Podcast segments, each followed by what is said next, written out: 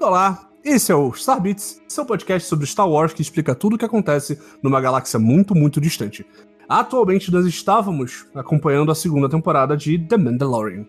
Então, essa semana nós vamos explicar tudo o que aconteceu no episódio 16, The Rescue, ou O Resgate, que Ah! é uma coisa maravilhosa. Bem, no melhor espírito do Projeto Humanos, se você ainda não viu essa série ou os outros Star Beats, pause agora e volte para ouvir esses programas e os episódios do Mandalorian. Porque se você for ver esse aqui agora, mano, você vai perder um momento a lá Endgame ou é, Vingadores Ultimato, porque esse episódio foi foda. Então, vem com a gente. Ah!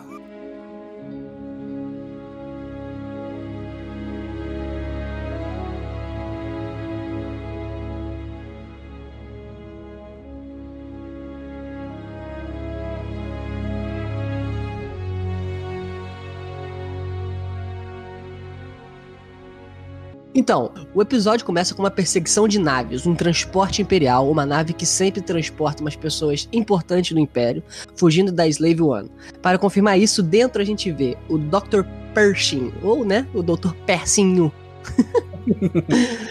É, nesse momento, a gente vê o Boba atirando é, na nave bastante, até que ele atira um, um raio de íons que neutraliza a nave. Né? Dentro dela, o piloto faz é, o doutor de refém e a gente tem uns diálogos muito interessantes, porque o piloto tá muito puto, né, Bruno? O piloto não tá, não, tá, não tá querendo falar com ninguém, não tá querendo papo. Piloto nazistão mil grau, né? Ele mata o, o, Nazistaço, co- velho, o é. copiloto, porque o copiloto falou, pô, vamos ser.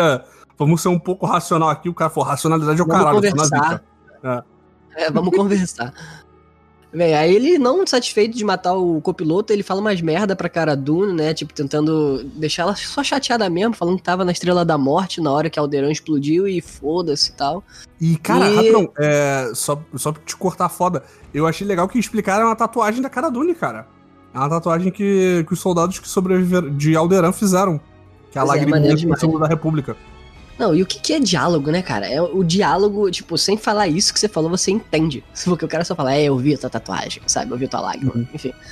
E aí a cara Dune não, tá, não leva desaforo nenhum pra casa, o cara segurando o doutor é, com a arma mirada pra cabeça dele, né? Aquele negócio de escudo humano, ela foda-se. Ela tira e acerta nos cornos do cara. Eu vi gente comentando que o, o Dr. Per, o, Do- o Dr. Persinha, ele perdeu uma parte da orelha, por isso que ele grita. Não é o barulho É. do laser. Mas eu não, Eu- não tive como confirmar essa informação, porque eu não Pois é, faz sentido, né? Porque o barulhão do laser sairia de longe dele, né? Tipo, não faria Sim, sim. sentido. Ai, só na minha cabeça, ai meu Deus. Mas não sei. Não deu pra ver a orelha dele nos dois, nas duas vezes que eu vi o episódio. É, eu tenho que ver uma terceira vez pra reparar se todas as orelhas estão intactas nesse episódio. Pois é. Aí termina a cena, corte pro título: The Rescue. Aí você se engana e pensa, nossa, que legal, vai ser o resgate do Baby Yoda, resgate do Grogo. Mas aí, cara, você está sendo ludibriado, porque esse título é uma, é uma afirmação. E essa afirmação, Bruno, são os produtores dizendo: Nós, John Favreau e Dave Filoni, estamos salvando Star Wars, Bruno. Eu tenho opiniões a respeito disso, mas eu vou deixar pra gente falar sobre isso um pouquinho mais tarde. Beleza, segura aí a anotação. Então, fim, fade out, né? É, Deep to Black, acaba. e temos uma cena ampla da Slave One pousando na frente de um barzinho. E do lado da Slave One temos uma nave, que é uma Comrak Fighter, que é uma nave mandaloriana que faz me perceber que eu sou muito nerd por saber isso. De novo, E- eu tenho uma anotação que eu vou falar mais pra frente, mas vamos aí. E só por saber que é uma nave mandaloriana, eu já sei que a gente vai ver a Bocatã na cena seguinte. E também, claro, né, aquela, aquele resumo dos capítulos anteriores que mostrava a Bocatã. E eu pensei, ah, então vai aparecer Bocatã, né? E aí nessa cena o Jin tenta convencê-la a ajudar ele a resgatar o Baby, o Baby Yoda, o Grogu. E temos bastante exposição legal na cena, uma briga do Boba Fett com a, a, sidekick da Bocatã, né, que é a Cosca Reeves. É, a primeira luta de cena foda. A primeira. Opa! A primeira cena de luta foda do episódio, que é uma de três. Que, pô, é um episódio de 40 minutos com três lutas de cena foda. E foi tudo. Ah, esse episódio. o Mando diz que sabe onde o Maui Fugirian tá, a Bocatan. E que a Bocatan poderia resgatar o Darksaber. Ela pede que, em troca da ajuda, o Jin é, reconsidere ajudar ela a recuperar Mandalore. E ele concorda, então, mano, let's fucking go! As próximas temporadas vai ser Manda, é, Mandalor voltando. O, o campeão voltou, Bruno. Sim, sim. Então o episódio não perde tempo para nada, a gente vê eles traçando um plano para invadir a nave Moff Gideon, a gente percebe que o Dr. Pershing ali, ele não tá nem um pouco afim de ajudar o Império, não gosta muito de trabalhar pros remanescentes do Império, porque no primeiro momento que alguém fala uma informação errada sobre o que tem dentro da nave, ele, ele começa a falar, não gente, vocês estão falando tudo errado, calma aí, é isso, isso, isso aqui, ó, tem cara aqui, tem cara aqui, tem esses robôzão ali... O maluco não tá nem aí, ele quer que se foda. Ele basicamente deve ter pensado, nossa, me salvaram, né? e a gente não vê mais ele no episódio, né? O que eu imagino que ele esteja dentro da nave do Boba Fett com ele. No final ou, do episódio. Ou deixaram eles no, no planeta barzinho, cara. É, talvez. Então, aí começamos, é, começamos a invasão da nave com um teatrinho, né? Quando o transporte imperial e a Slave One saem do hiperespaço, que o, Boba Fett chamou de Jump Space, espaço de pulo, né? Que, uhum. tipo, é muito interessante se precisar, que é aquele, aquela cena azul, que é onde todo mundo Sim. tá no hiperespaço, é um, é um espaço chamado espaço de pulo, muito maneiro. Sim. E aí, é, eles invadem a nave, porque eles o teatrinho é para mostrar para quem tá dentro da nave que tem uma nave imperial sendo perseguida. E aí, no momento que a nave pousa dentro do, do Light Cruiser, as minas começam a quebrar tudo. Elas Sim, começam cara. a esculachar os Stormtroopers que não tem nem chance de atirar de volta. Aí, cara, quando... foi uma cena muito bonita, cara. Foi, a, foi o esquadrão Beres entrando na nave e dando headshot, cara, dando é muito... porrada com, com arma que não tá funcionando. Foi uma parada maravilhosa de se ver. Cara, que tu não vê The Boys, é que tem uma, umas coisas na segunda temporada que é uma campanha das super-heroínas que Girls Get It Done, né? Uhum. Aí tem uma que, tipo, é falado no episódio, na, na, temporada inteira. Aí no final tem uma cena que umas heroínas minas esculacham o, a antagonista, né? Aí um dos personagens homens fica olhando assim, é, girls really do get done. Foi tipo isso, cara. É, é tipo bom. isso? É muito bom, cara. E aí, né, é, quando, as, quando as mulheres estão fazendo a distração, o Jim sai da nave em separado e vai atrás do, do Grogu. Nesse caminho, ele é, antes da gente ver esse encontro familiar lindo para preparar para a ceia de Natal, o Mando vai ter que lidar com os Dark Troopers que estão é, na, no trajeto. É, a gente tem uma luta de, do Jim com o droid malvadão, que tem aquelas alta um vibes só? de. É. Uma cena com alta vibes de Exterminador do Futuro, com o robôzão pegando a porta e abrindo, e a gente vendo só os olhos vermelhos do robôzão, o robôzão socando a cara do Jim é, no chassi da nave, o que mostra como o Beskar é foda, porque antes de amassar o Beskar, a nave foi amassada. O que lembra muito de novo Exterminador do Futuro, que eu consigo ver, tipo, a cara do Jim entrando dentro do metal e colocar a cara do Arnold Schwarzenegger ali sem expressão nenhuma, sabe? Sim.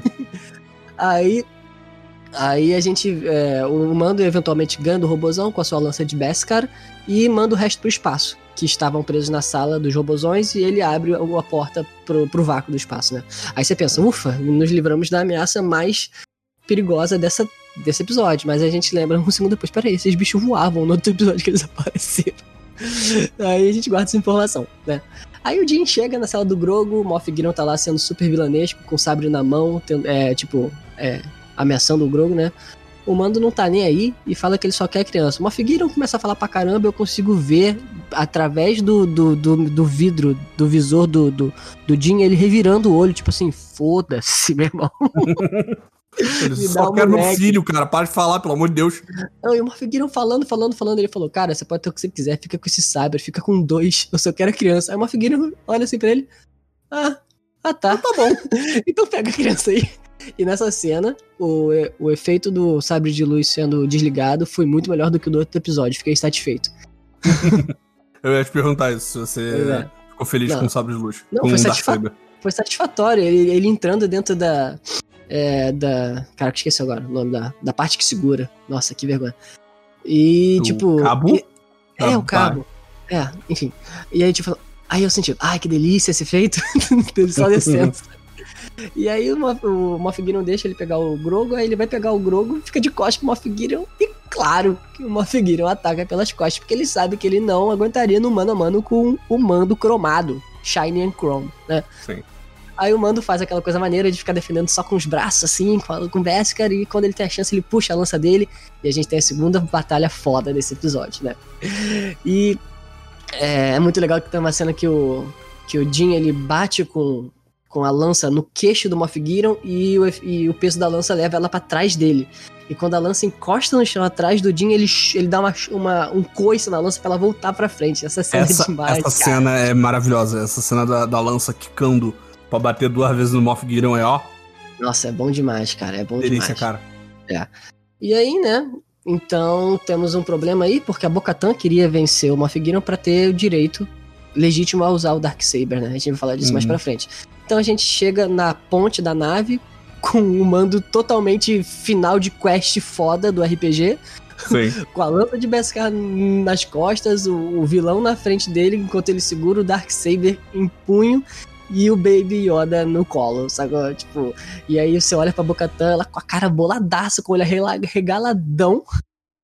E, pô, Uh, não dá para conversar muito porque os Dark, os Dark Troopers resolveram acordar no vácuo do espaço e voltando e estão voltando a invadir a nave. Eles sobem, chegam na ponte onde as portas estão todas fechadas começam a, a socar boladões assim a porta e a porta vai dobrando e tipo fica aquela coisa tensa, muito tensa de caralho, vai dar merda, vai acontecer o plot twist agora. E você ouve o um barulhinho de nave chegando, cara.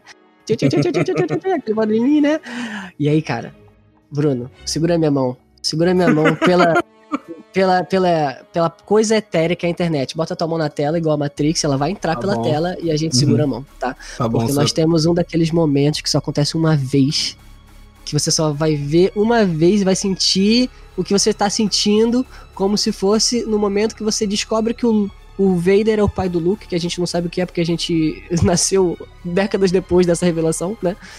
Quando a gente sentiu, quando a Rey puxou o sábio de luz no episódio 7 com a força, e, quando, e mais que todos esses exemplos que eu tenho, quando o Capitão América pega o Mionir no ultimato e você dá um berro que as suas, gar... que as suas cordas vocais cortam todas. Bruno, o que que aconteceu? Uma nave saiu do hiperespaço, Bruno. Você quer que eu fale isso? Você quer que não, eu fale Não, não, não quero, não quero. E você vê pela janela que essa nave, Bruno, é uma X-Wing solitária. Não é, uma, não é só um X-Wing, será isso que eu, eu, falei que eu ia mencionar mais, pra, fala, mais pra trás. Quando eu vi X-Wing, o meu cérebro foi, tá, é a T-65. Eu sei exatamente qual modelo de X-Wing é essa, porque eu já joguei com essa X-Wing no Rogue Squadron. Vai, continua. E enquanto isso acontece, começa um instrumental a tocar. Ou em algum momento você consegue perceber o tema da força lá no fundo o manto negro voa conforme o indivíduo entra pela nave, Bruno. Na cena seguinte, uma luz esmeralda de um sabre de luz invade a tela da sua televisão, empunhada por uma mão com uma luva preta. É o Luke Motherfucker Skywalker, cara. Um cavaleiro Jedi como o pai dele antes dele. Ele vai cortando os Dark Troopers igual manteiga. É uma cena que dá é uma cena igual a cena do Darth Vader no Rogue One, mas só que do bem. Bruno, ele vai cortando, ele usa a força para empurrar uma caixa num Dark Trooper e quando ele mata o outro, e quando ele vai passar pela sala, ele só corta sem cerimônia nenhuma aquele que estava preso. Aí ele puxa um para ele, ele empurra um pro lado, aí ele muda as formas de luta com o sábio de luz. Você sabe o modelo da, da nave? Eu sei. Eu, a gente, eu consigo identificar qual é. Qual é o qual é a pose que ele tá usando, qual é a instância de luta que ele tá usando. Ele reflete blaster, ele, ele dá dash pro lado. E Bruno, eu não tô chorando, quem tá chorando é você. Ele corta a abertura, ele reflete blaster, ele empurra, ele esmaga um Dark Trooper só com a força, Bruno!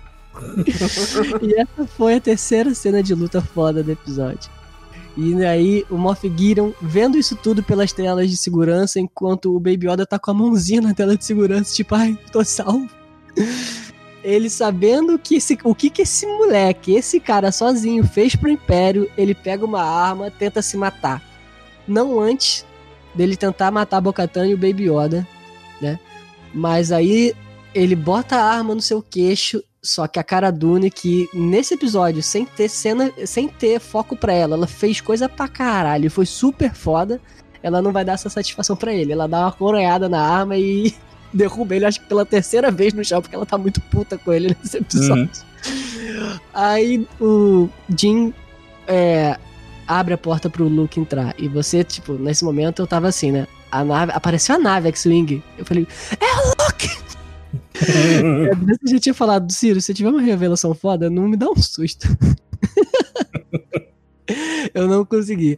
Aí a nave entra, aí vem o sabre, aí vem a luva, tipo, e você já sabe que é. Só que esses filhos das puta, esse John Favreau e o David Filoni, e o diretor do episódio, que eu já esqueci, é, como é que é o nome do diretor? O Peyton Reed.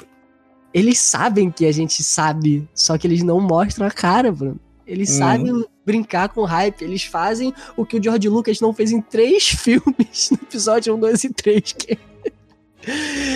e, cara, ele tira o capuz para você ver o Luke Skywalker novo, cara. Não é o Sebastian Stan. É o próprio Mark Hamill, cara. E, tipo, é um, é um deepfake satisfatório. A cena mais estranha ali foi quando ele tava olhando pro Baby Yoda pra baixo, assim. Ficou estranho. Sim. Mas, assim, é satisfatório. Quando você vê a segunda vez, o, o Uncanny Valley diminui ainda, sabe? Tipo, você vê a segunda vez, fica mais satisfatório ainda. Porque você sabe o que esperar, né?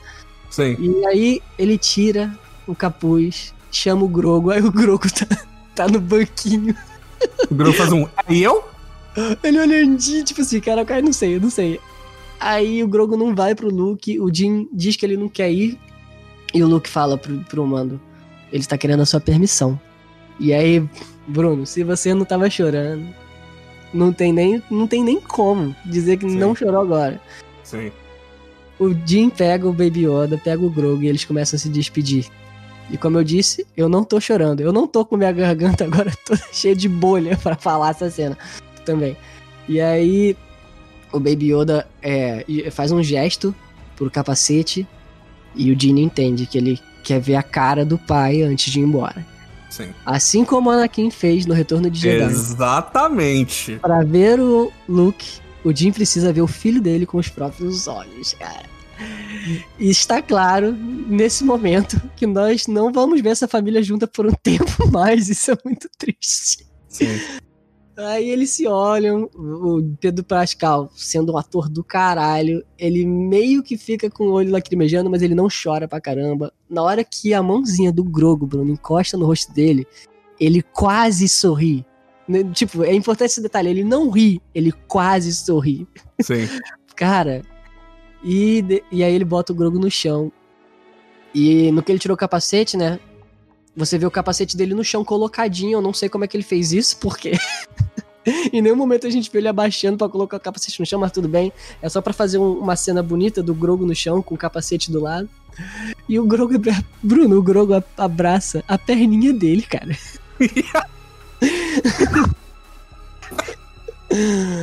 Ai, cara. Aí o Grogo só. Eu acho que o Grogo só começa a ir até o Luke quando o R2 aparece, né? Do lado do Luke. Ele já tá indo, mas ele tá indo meio. meio. meio ah, tá, né? Vou, né? Fazer o quê? E aí chega o R2 atrás ele. Ei, caralho, tem um boneco novo. Vou, vou falar com o Drake. e aí, cara, eles conversam, ele e o R2, o que parece dar a entender que eles se conhecem, mas não é possível, porque depois do episódio 3, quando o Luke vai. O Anakin vai pro lado negro, o, o R2 tem a sua mente apagada, né? Então, uhum. se eles uhum. tivessem se conhecido no Templo Jedi, o R2 não lembraria. Mas talvez o, o Grogu lembre. Mas o R2 ficou super animado em ver o Grogu, então, né, quero saber o que vai ser disso aí. Né? Uhum. Tipo, de repente, o, o R2 viu, caraca, um bebezinho! pra eu brincar, cara. cara a minha esposa falou uma coisa que é verdade. O R2D2 simplesmente falou o que todo mundo queria que alguém falasse. Ele falou: Caralho, é um Baby Yoda! é a cara do R2, né, cara? Sim. E aí, a gente vê o Luke pegando o Grogo no colo, aí o Grogo fazendo. E aí ele vai andando para longe, Bruno. E de repente a gente vê uma cena que é aquela cena que faz você pensar do tipo, caraca, como isso é possível? A gente é. vê o Luke segurando o Grogo e o R2 do lado, o R2 do lado, enquanto a, a porta do elevador fecha. Fim do episódio. Cara, se você dá um print dessa cena, você pensa, eu tô vendo o Luke Skywalker, um jovem, né? Com hum. seus 30 e tantos anos, com R2 do lado. De, a primeira aparição dele depois do episódio 6. E que ele tá com um bebê da raça do Yoda no colo. Bruno, o que, é Star Wars agora, Bruno? e a gente acha que terminou, tipo, aí você pensa, peraí, começou os créditos, mas não tá sendo. não tá tendo arte do episódio como sempre tem. Tem cinco minutos de crédito dessa vez. Pô, vamos avançar pra ver se tem cena no final. E dito e feito, motherfucker. Uhum. de repente corte pra dois, dois sóis. Será que você é Tatooine? É claro que é, seu idiota. Olha o castelo do diabo aqui. e lá dentro a gente tem o Bibi Fortuna, que além de ser um alienígena bem estranho, a gente descobre que ele tem o superpoder de sobreviver a explosões gigantes em, em barco voador, né? Porque a última vez que a gente vê ele é quando no Poço do Sarlacc, quando a Leia e o Luke destroem a nave do Jabba e matam todo mundo ali dentro. Uhum. E também a gente descobre que, que o castelo do Jabba tem um superpoder de deixar todo mundo que senta naquele trono gordo. Sim. aí o Bibi Fortuna tá lá, começa a ouvir tiro, tiro, aí aparece Fennec, né? Aí aparece Boba. Aí Boba vai matando todo mundo, aí o, Bi, o, Bi, o Bibi Fortuna fala: Ah, achei que você tava morto, cara, relaxa, não sei o que. Plof! O Boba Fett não dá nem satisfação. Mata o cara, tira ele do trono e senta, Bruno. O que que é isso, Bruno? Sim, a gente tem um anúncio sim. de uma nova série, que eu espero ser uma nova série, não a temporada 3 de Mandalorian. The Book of Boba Fett, ou como o Bruno falou, o Evangelho de Boba Fett, em dezembro Exatamente. de 2021. Disney, só para! só para! Next wing. One X-Wing? Great. We're saved. Cara, é, então. Então, é, eu, tinha, eu tinha posto na pauta que tinha um momento pra ser fanboy pra caralho, mas eu acho que esse foi o momento do Ciro, assim, foi a experiência. o Ciro acabou de ter um momento, eu, uh, eu vou tentar não, não zoar o momento do Ciro. Mas, cara, basicamente é o que você falou, assim, é tipo. eu tô voltando na volta, sinopse volta. só pra lembrar o que, que eu ia comentar, porque, cara, porra, não, eu não é queria, é eu não queria monopolizar a parada, mas é que como eu escrevi, eu, tava, eu sabia o que eu ia falar, sacou? É isso, é isso, é a felicidade, é, é o momento que Star Wars foi, foi destilado, foi, foi uma é. parada, foi a síntese de Star Wars em, sei lá, 40 minutos? 48, não é? Um negócio é, desse. Tipo, porra, não tem mais, é isso, Ciro, é... Foi, foi um episódio maravilhoso. E, cara, é, já vamos pular pra, pra parte que a gente fala os detalhezinhos, mas uma coisa. Coisas que eu achei muito foda do episódio enquanto episódio. É, ele foi dirigido. Não foi dirigido pelo John Favreau, o que é uma surpresa, todo mundo tava esperando que o criador da série faz, e roteirista ele dirigisse, né? Como foi na primeira temporada. Foi dirigido pelo Peyton Reed, que você deve conhecer por Homem-Formiga. Ah, e... tava eu, eu tava reconhecendo o nome, tava vindo na minha cabeça Homem-Formiga, mas eu não tinha certeza. E ele também, nessa temporada, ele dirigiu aquele episódio das aranhas. Que é um episódio que é legal, mas ele é mais. É tipo uma aventura paralela, né? Quase. É, quando, hum. tipo, a série tá engatando, né? É, ela tá colocando as peças, assim, esse é o episódio que menos tem peças a serem colocadas, porque é, é meio que como essa temporada foi, foi estruturada, né? Tipo, cada episódio botou uma pecinha e depois ele foi fazendo o checkmate maluco para terminar com Luke Skywalker num corredor. Essa temporada, Bruno, foi o equivalente a você tá. Ah, vou descer de skate nessa ladeira aqui. A ladeira não é super íngreme no começo, você vai descendo, vai ficando devagarinho, devagarinho, e vai aumentando a velocidade loucamente. Só que diferente deu quando a gente era jovem, lá na casa do nosso amigo Patrick, que fez isso e caiu na ladeira e ralou todos os cotovelos. Todos os 25? todos os 25 cotovelos é, o Mandalorian chegou no final da ladeira e começou, comemorou. É, deu, um, deu um mortal pra trás no final da ladeira. É, mas o que eu tava falando, e cara, o que eu achei muito foda, foi uma coisa que até você comentou, como esse episódio, ele é paciente para te mandar, para te mostrar as coisas. Sim, tipo, ele, e isso vai te dando, vai te construindo um, um hype. Que tipo, cara, foi, foi, foi o que a gente falou, quando você vê a nave, você já tipo, fudeu, é o Luke. Quando você vê que na nave tem o R2D2 como, como é, droid astromech, você, puta que pariu o R2D2. Chegou num ponto, chegou num ponto que eu, que eu achei tanto que, que tava tão claro que era, o, que era o Luke, que eu comecei a falar, não, não é o Luke, vai ser outra pessoa. Vai ser outra pessoa. Eles estão fazendo sacanagem, eles não vão ter, eles não vão ter essa, essa, essa moral de mandar um Luke Skywalker cavaleiro, cavaleiro de Jedi no final, mas eles mandaram, cara. Bruno. E essa, esse lance do, de você ver o, o, R2 é muito. É difícil de ver o R2 ali. Sim. Tipo, eu vi o R2 na hora que você vê pela pela câmera de segurança ele entrando dentro da nave, que você vê uma manchinha azul ali no meio da X-Wing, que você sabe onde você, nerd, nós super nerds Star Wars, sabemos onde a porra do astromech fica, né, na X-Wing, né? E aí você vê uma manchinha azul ali, meio redonda, eu falei, caraca, é o R2 mesmo. Só que eu só vi da segunda vez. Da, da primeira vez eu nem pensei nisso agora. Sim. Caraca, e ele tá numa, a nave tá numa velocidade que, tipo, é difícil você focar ali e achar. É, não, eu só, eu só me liguei que era, eu me liguei que era o Luke pela nave por causa da, das turbininhas, né? Que a X-Wing mais moderna, que é a que o Paul Dameron usa no, nos filmes novos, ela tem duas turbinas, de, uma turbina de cada lado que divide no meio quando a, a asa abre, né? E a do Luke, que é o modelo mais antigo, que é até o que eu falei, que é a T-65, que é, são os modelos de X-Wing, ela é uma que são quatro turbininhas. Então dá pra e... notar porque você tem quatro cilindros, entendeu? Não, mas a, é. a dos Rangers lá, né, do, que aparece é, na série, também é Rangers, da antiga. É, também é da antiga, mas, porra, vamos combinar, né? O, o Grogu levanta, levanta a cara, ele é. tipo, rola todo, todo mise-en-scène, tipo, beleza. Se, mas é não vai negócio... ser Não vai ser o, o Dave Filoni, piloto Starfighter, que vai salvar todo mundo, sabe? Imagina, tipo, tu vê o Max Wing, se fossem duas, eu ainda ia achar, são os, os Rangers, né? Sim. Mas aí, pô, se fosse uma, e tipo, abrir a porta e o Dave falando, hey guys, uh, tô aqui pra ajudar vocês. Sabe, porra. Não, e tem outra coisa, cara, isso que você falou, cara, isso aí é uma aula de, de direção, cara, porque você sabe que é o cara, velho. Só que é um. É, é, é, é cozinhando. É um slow cook, né, cara? É, ele, como é que é? Banho-maria de Luke Skywalker, sabe? Sim. É muito é, tipo, bom. É a nave, aí é o, é o hobby, aí é o sabre de luz, aí é, é a, a, luva, música. aí é a é. música, aí, aí, tipo, o tema da força só toca completo quando ele tira o capuz. Então, Nossa, tipo, é. é tipo, é, é, é, a construção. E é, é, até. E antes do Luke aparecer também já, já teve isso. Com os Dark Troopers batendo na, na porta, sabe?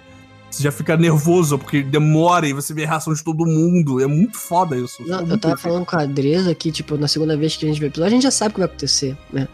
Mas assim, na primeira vez tinha umas coisas que pareciam que tava demorando duas horas para acontecer, sabe? Uhum. A cena dos Dark Troopers, eles, tipo, abrindo, a, eles andando, eles carregando, parece que demorou dois dias para acontecer. Eles andando para sair da sala e, tipo, tu tenso pra caraca, caraca, o que que vai acontecer? A cena do Luke, tipo, vai acontecendo, eu tava, eu tava, eu tava flutuando em meio palmo acima do chão, né?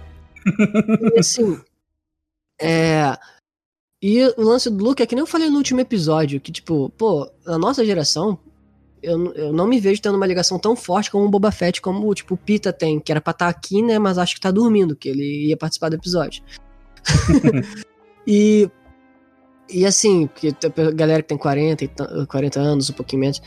E assim, a gente não tem essa ligação com o Boba Fett. Com o Luke, eu tinha ligação de, de, que, tipo, ele é o principal, sabe? E eu lembro da, da memória que eu tinha dos episódios que, tipo, o Luke não era tão foda, ou não tinha um, um crescimento tão foda como eu via o Anakin e, e a Soka no, no Clone Wars, porque eu cresci vendo esse crescimento desses personagens nessas séries animadas. Então eu era muito. Eu sou. Eu era, né, muito mais ligado a Soka do que ao Luke, por exemplo.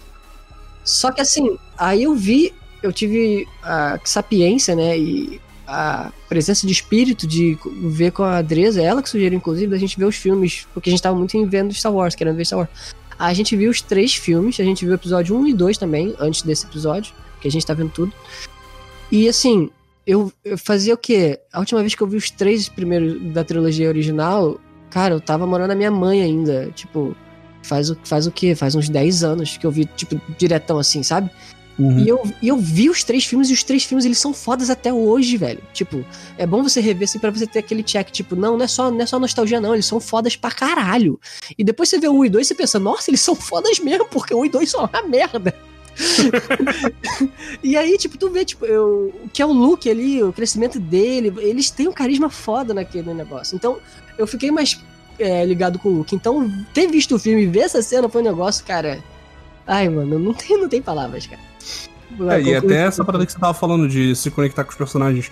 Eu acho até que isso é um pouco do que a gente acaba vendo no episódio 7 de Star Wars. Porque eu acho que as, as, as pessoas da nossa geração e mais novas, elas acabam que se conectaram mais com o Han Solo. Porque ele tem um arco mais claro do que o Luke, assim, tipo. O, o Han Solo. Tanto é que ele volta no episódio 7. O Luke aparece só no finalzinho, sabe? Isso não é por acidente. É porque é. muita gente. É, tipo, muita gente da nossa geração, que é uma geração que eu, tipo, ela é um pouco mais cínica, eu acho. E ela acaba se, se ligando mais ao personagem que é o canalhão, que é o. que é o Gunslinger, que é o cara. que é o pirata do espaço, sabe? E não ao herói. herói que até. até o episódio 8 a gente via ele como, tipo. Ah, não, ele era criança. E, tipo, e você lembra disso quando você revê hoje em dia que no episódio 4, o Luke é um moleque, uma criança, sabe? Ele é uma criança animada, sabe? Não, cara, até no episódio 6, ele é meio arrogante, sacou? Sim, é, é, é. Ele só deixa de ser arrogante quando ele tem que enfrentar o pai dele e o imperador, porque, tipo, na cena do diabo, ele tá tipo assim, é, faça isso ou morra, é, se renda ou morra. Tipo, o cara tá numa ponte pra cair na, numa boca aberta no meio da areia. Não, faça isso ou morra. Tipo, porra. Sim, e é isso, e isso é uma parada que eu até comentei quando você falou do negócio de ah, é, que o Dave Filoni e o John Favreau salvaram Star Wars. Eu concordo, mas eu não sei se a gente chega nisso pelo mesmo, pelo mesmo ponto. Porque, tipo assim, o que que eu acho. Por que, que eu acho que eles salvaram Star Wars? Eu não acho que, que Star Wars tinha que ser salvo necessariamente. É, o que eu acho que ele salvou foi a fanbase de Star Wars. Sim. Porque. Porque Concordo. eu acho. Eu, eu sou uma pessoa que eu gosto muito do episódio 8. É, isso isso talvez as três pessoas que ouvem esse podcast agora, duas vão, vão parar de ouvir. Eu gosto muito do episódio 8, eu gosto muito do que o episódio 8 quer fazer, o que ele faz e, o, e sobre o que, que ele é. E o episódio 9, ainda que seja um filme não. O episódio 9 não é um filme bom, mas eu acho interessante aonde eles foram com a, com a, história, sabe? Tipo, eu queria, um, eu queria, se fosse possível, ver o episódio 9 sendo feito com tempo e com os atores sem, e com a Carrie Fisher viva, sabe? Que é um, um cenário que nunca vai acontecer. O problema desses dois filmes é, é, que eu queria muito entender qual foi o raciocínio da Disney, porque deixou os diretores livres e ele. É uma briga de diretores esses dois episódios, cara. É uma Sim, briga eu... de diretor. O episódio 9, a primeira meia hora, é basicamente o J.J. Abrams levantando o dedo pro Ryan Johnson, falando: olha a merda que você fez que eu tô tendo que consertar aqui, sabe? Sim. E, tipo assim, mas é aí que tá, cara. Eu acho que o erro maior. Foi ele tentar foi... fazer isso, né? Foi tentar consertar no 9. Eu acho que, tipo assim, cara, o episódio 8 aconteceu. Você não vai conseguir cancelar o episódio 8. Eles tinham que ter seguido por aquele lado. Porque eu vejo muita gente reclamando do Luke no episódio 8. Que, ah, ele desistiu, ah, o Luke virou um velho maluco que se esconde na pedra. Mas eu acho que isso é perfeitamente condizente justamente com o que a gente tava falando. No episódio 6, é. ele. O Luke ele começa arrogante. Ele, ah, não, agora eu sou um Jedi, agora eu sou foda, agora eu faço o que eu quiser. E aí ele só vai, ele só vai se tornar essa pessoa que a gente viu agora no final do filme, sabe? É só quando ele luta com, com o Vader. E, eu, e digo mais, é só na hora que ele vê que o caminho que ele tava seguindo ele ia se tornar o Vader, que é quando ele olha para que é aquela cena que ele que ele vê que o Vader tem uma mão de, de metal e que não tem uma mão e ele também não, sabe? É claramente tipo, ah, eu sou, eu tô virando meu pai. E aí ele, é. não, tem que, que ser melhor do que isso. E aí ele joga o sabre para longe ele fala que, ah, eu, aí que ele fala, eu sou um cavaleiro Jedi como meu pai antes de mim. Caralho, aí que ele. tipo, essa cena, e, e, é isso que eu acho que, que, que, é a salvação que foi, que foi esse episódio.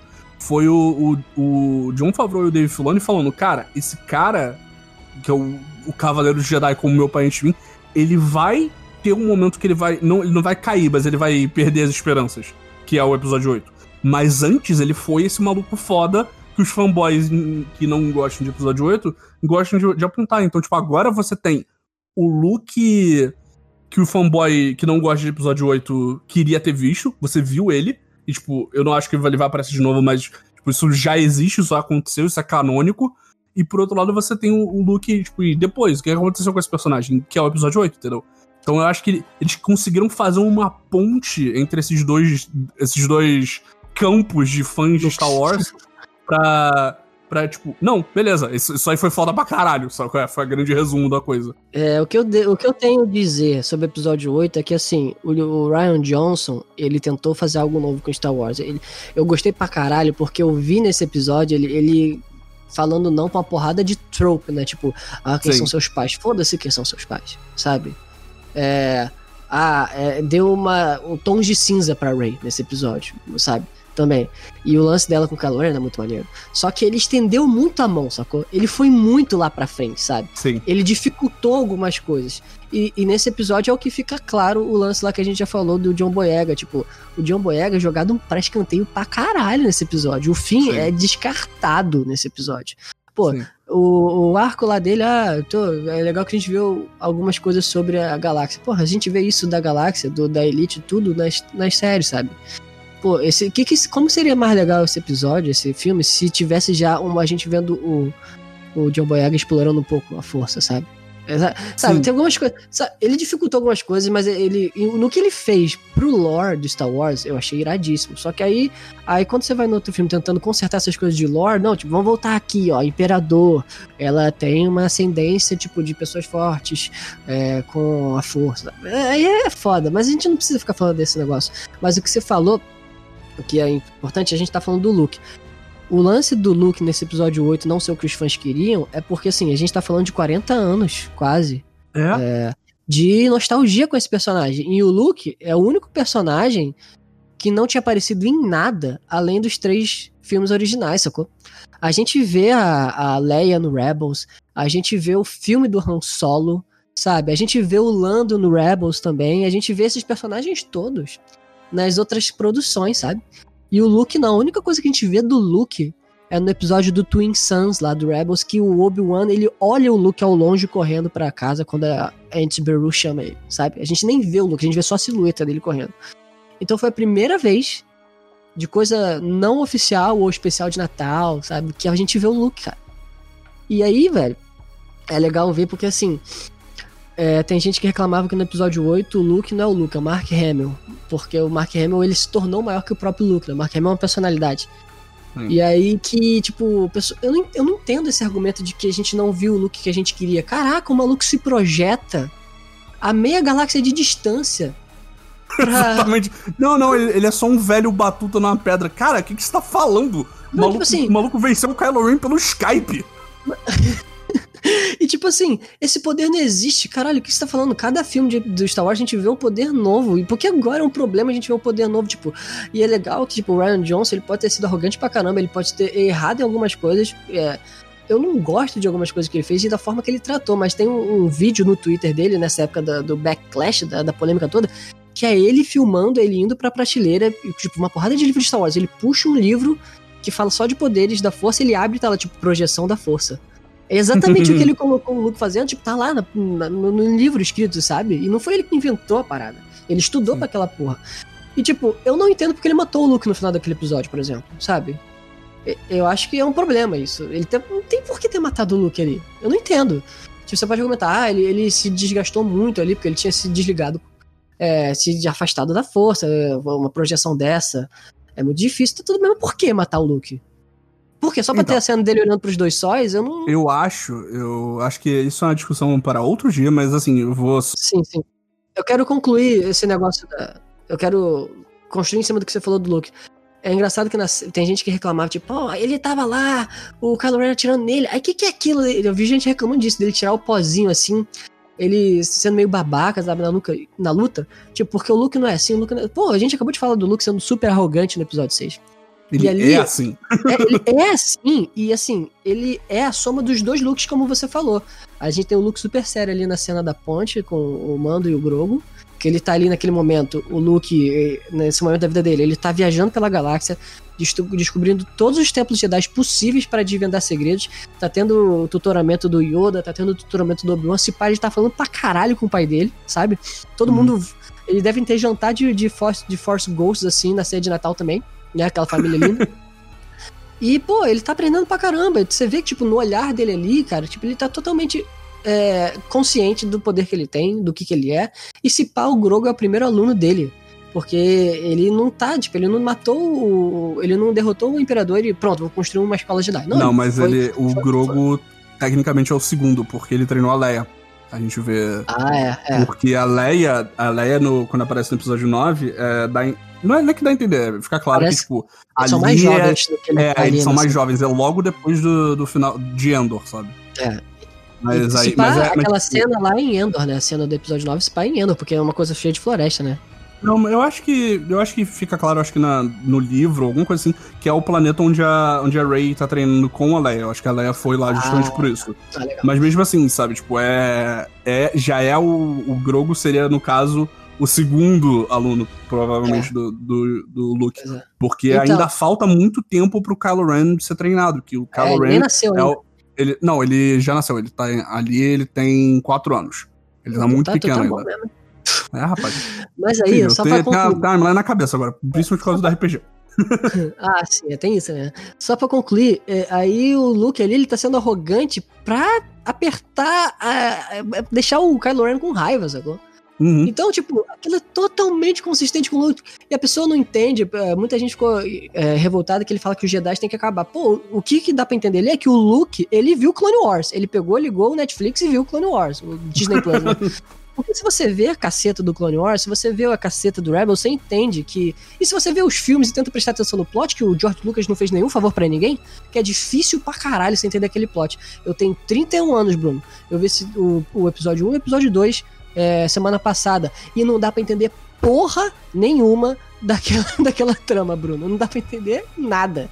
Porque é muito confuso. É muito confuso. É bom, se você lê aquilo em vez de você ver, é bom. A trama que ele tem na cabeça, como é que ele faz para pra coisa acontecer, aquela trilogia seria foda se ele colocasse na cabeça. Essa trilogia é sobre a ascensão do Palpatine.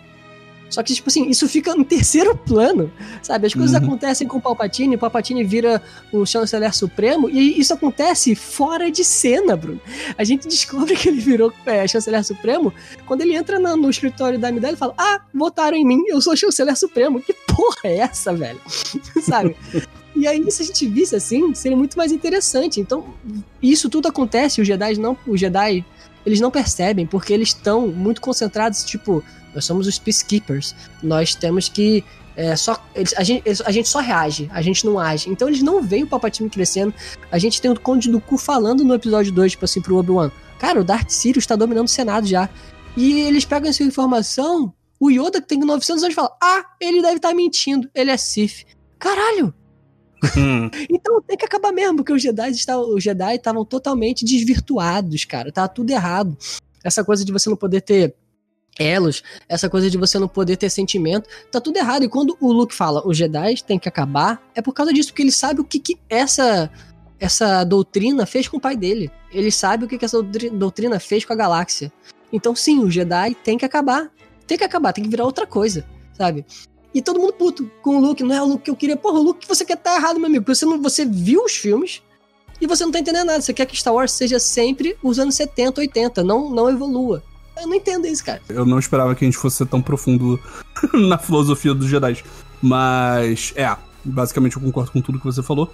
E isso é, é, isso que é engraçado, né? Porque tematicamente eu gosto do que o do que o Ryan Johnson queria fazer com Star Wars. Eu acho que no final das contas, só para terminar e a gente voltar pro episódio e para Mandalorian, eu acho que no final das contas, o Ryan Johnson e o J.J. Abrams, cada um tinha que ter tido uma trilogia diferente e cada um fazia a sua história porque as duas elas não conseguiram coexistir, sabe? Tipo, esse foi, esse foi o erro para mim. Eu acho que o problema foi você não foi, ó, tipo, você não foi todo no caminho do Ryan Johnson, que era a ideia de desconstruir e, e mostrar a falha do Jedi, que é uma coisa que a gente já vê ao longo de toda a história de Star Wars. E por outro lado, você não foi o festival popcorn pipocão do, do J.J. Abrams, sabe? Que é o que é o Force Awakens, que é vamos fazer de novo o episódio 4 e daqui a gente, a gente vai fazer referências pontuais, sabe? Eu acho que, tipo, se cada um. Se a gente tivesse. Se tivessem escolhido ou vai para um lado ou vai para o outro, o resultado seria melhor. Mas não foi o que aconteceu. Mas é a vida. Agora a gente segue, segue adiante e a gente fala que Mandalorian é muito show. Next wing. One X-Wing? Great. We're saved. É, coisas que a gente achou interessante, assim, que vale a pena de falar. É, eu vou só dar uma invertida rapidão na, na pauta, mas acho que vai fazer sentido. Cara, é, pelo que acontece no episódio, pelo, pelo Moff Gideon sendo, sendo Satanás no ouvido da Bocatan, falando: Ah, você não vai poder ter mais o Darksaber, né? Ele sendo. Muito sádico, né, cara? Sim, a diva que é o Moff Gideon, que é a melhor, melhor vilão. É, eu fica meio claro que a terceira temporada de Mandalorian, se seguir o, o Jin, né, porque tem isso aí, ela vai ser sobre a libertação de Mandalore e, e, e eles tentarem reconquistar Mandalore. E mais uma por favor, vez. Obrigado. É, por favor, obrigado. E mais uma vez tem mais uma referência de que Mandalore foi. Assim, eles destruíram acima da destruição, né? O, o Boba Fett fala que, que Mandalore virou vidro. É. E eu acho, e, e, de novo, mais uma vez, uma coisa que tem a ver com fogo, né, cara? Porque eu, eu não acho que isso foi por acaso. Eu acho que isso foi meio que uma. De novo, eu acho que o que a gente tá vendo é que Mandalor foi, foi alvo da Operation Cinder. Que basicamente, se você incinerar um planeta que basicamente já tá destruído e já é areia, ele vira vidro. Olha só. Olha eu... o jogo de palavra aí. Eu vou concordar com você agora. Eu achava que não, achava. Porque, cara, a forma que o Migs Mayfeld falou no último episódio, para mim tava muito claro. Não existe mais Mandalor. As falas dele me levaram a crer isso, sacou? Mas agora, com, óbvio, não posso nem dizer que é isso, porque porque aquele, aquele, aquela conversa ali, que aquela cena do bar é maravilhosa, é exposição pra caralho, sabe? Só que é bem e... feito, né, cara? Tipo, é, é cara. Ritmo, sabe? É diferente do episódio 1, 2 e 3, que tudo é explicadinho pra você. É muito ruim, cara. E eu achei muito bom que a, que a Reeves, ela fala, pô, eu não sabia que o sidekick tinha que, podia falar. E, cara, e, e, é só pra zoar o Boba Fett, né? E, e pra zoar o fanboy do Boba Fett, né? Que tipo, não, o Boba Fett não é sidekick de ninguém, cara. Ô, oh, mancado isso aí. É, é engraçado que ela é o quê? Ela é uma sidekick, porra. Exatamente. Eu não consegui entender o que ele fala em inglês, mas aí na legenda tá falando assim, o sujo falando do mal lavado. Ah, ele, ele faz uma. ele faz uma referência a criaturas. Ele. ele tipo, ah, é. eu não sabia que o fulano podia. Sabe, tipo, é aquelas, aquelas xingamento de Star Wars, que é claramente substituindo palavras em, de inglês, sabe? Entendi. É, e assim, tipo, ah, Operation. Eu não sei. Eu acho que é isso que você falou da Operation Cinder, mas deve ter mais coisa aí, porque, cara, os Mandalorianos e Mandalorian, eles vivem dentro da superfície do planeta porque a parte exterior não tem porra nenhuma. Tipo, ah, vamos fazer tempestade elétrica, não sei o que. Tipo, não tem nada na superfície. Como é que funciona isso, sabe? E aí, mas aí fica claro também com essa fala que os Mandalorianos mesmo, eles não estão no planeta mais. A Bocatan fala que os Mandalorianos não estão em Mandalor há muito tempo, que o Império baniu eles, né? Sim. Que é Sim. é bem triste, né? Ah, não, mas assim, e... ah, é, o Império baniu eles, beleza, mas não tem mais Império os remanescentes do Império sozinhos estão controlando os planetas, os Mandalorianos não estão tentando. Como é que é? Eu quero entender isso agora. Eu acho que vamos entender isso na terceira temporada. Sim. Tomara que sim, né? E, aliás, falando em Mandaloriano, falando em cena de bar, é, de novo vamos fazer uma errata da errata, porque segundo a Bocatão, o Boba Fett não é Mandaloriano.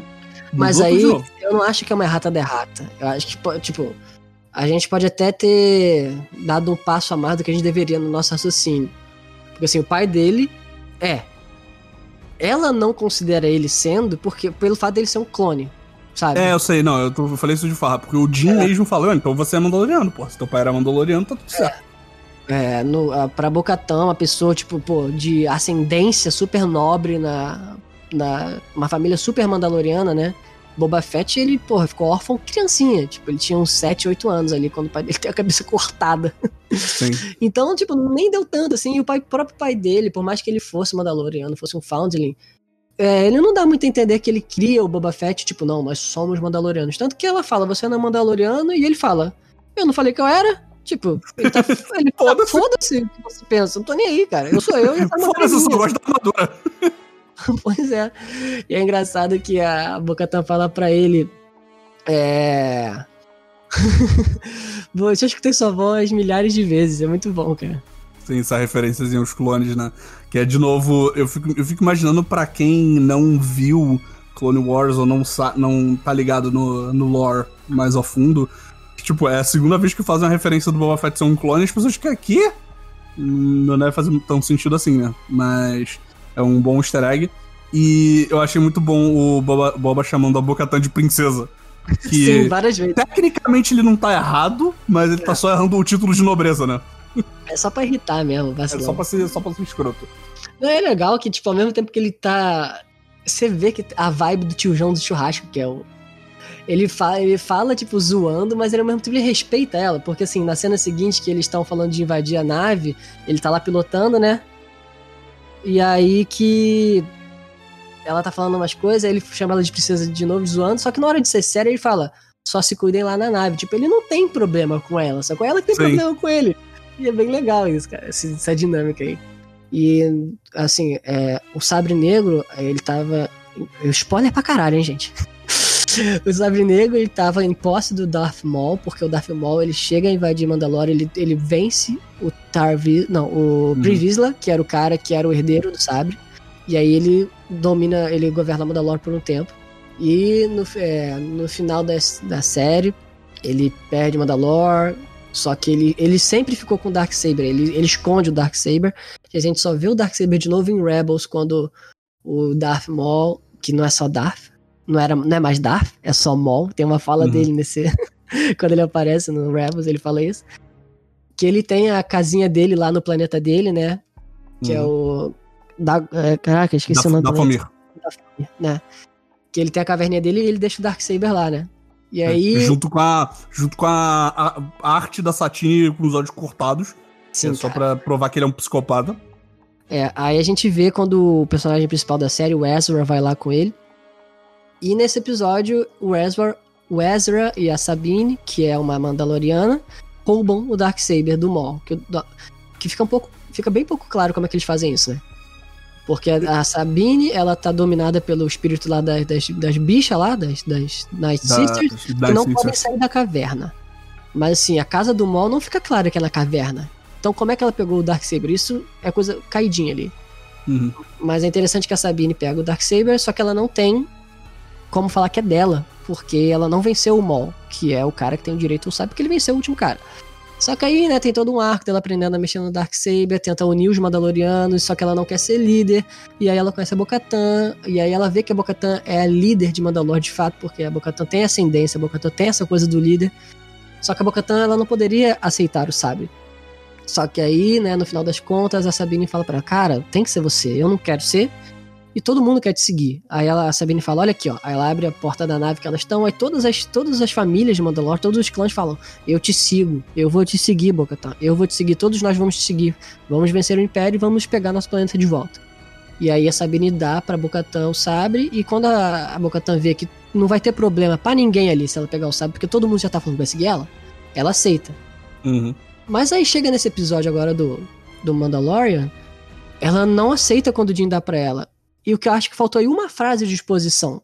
Porque, tipo assim, tem toda a exposição do Moff Gideon falando pra, pra quem tá vendo e não sabe do que tá acontecendo. Ele tá falando, não, ela só pode aceitar se ela te vencer em combate. Mas ela, ela já aceitou. é a história. É. Ela já aceitou o sabre antes sem vencer em combate de uma pessoa que não venceu o sabre em combate. Então fica essa coisa assim, por que, que ela não aceitou? Poderia ter uma frase dela falando, por exemplo, eu não sinto, eu nunca senti que esse sabre foi meu porque eu não ganhei ele em luta. Sabe? Poderia Sim. ter essa frase, só que não teve. Sim. Faz Entendeu? sentido. É, eu acho que. Não é, não, eu não sinto que fez falta, mas, tipo, também porque eu já sabia do contexto.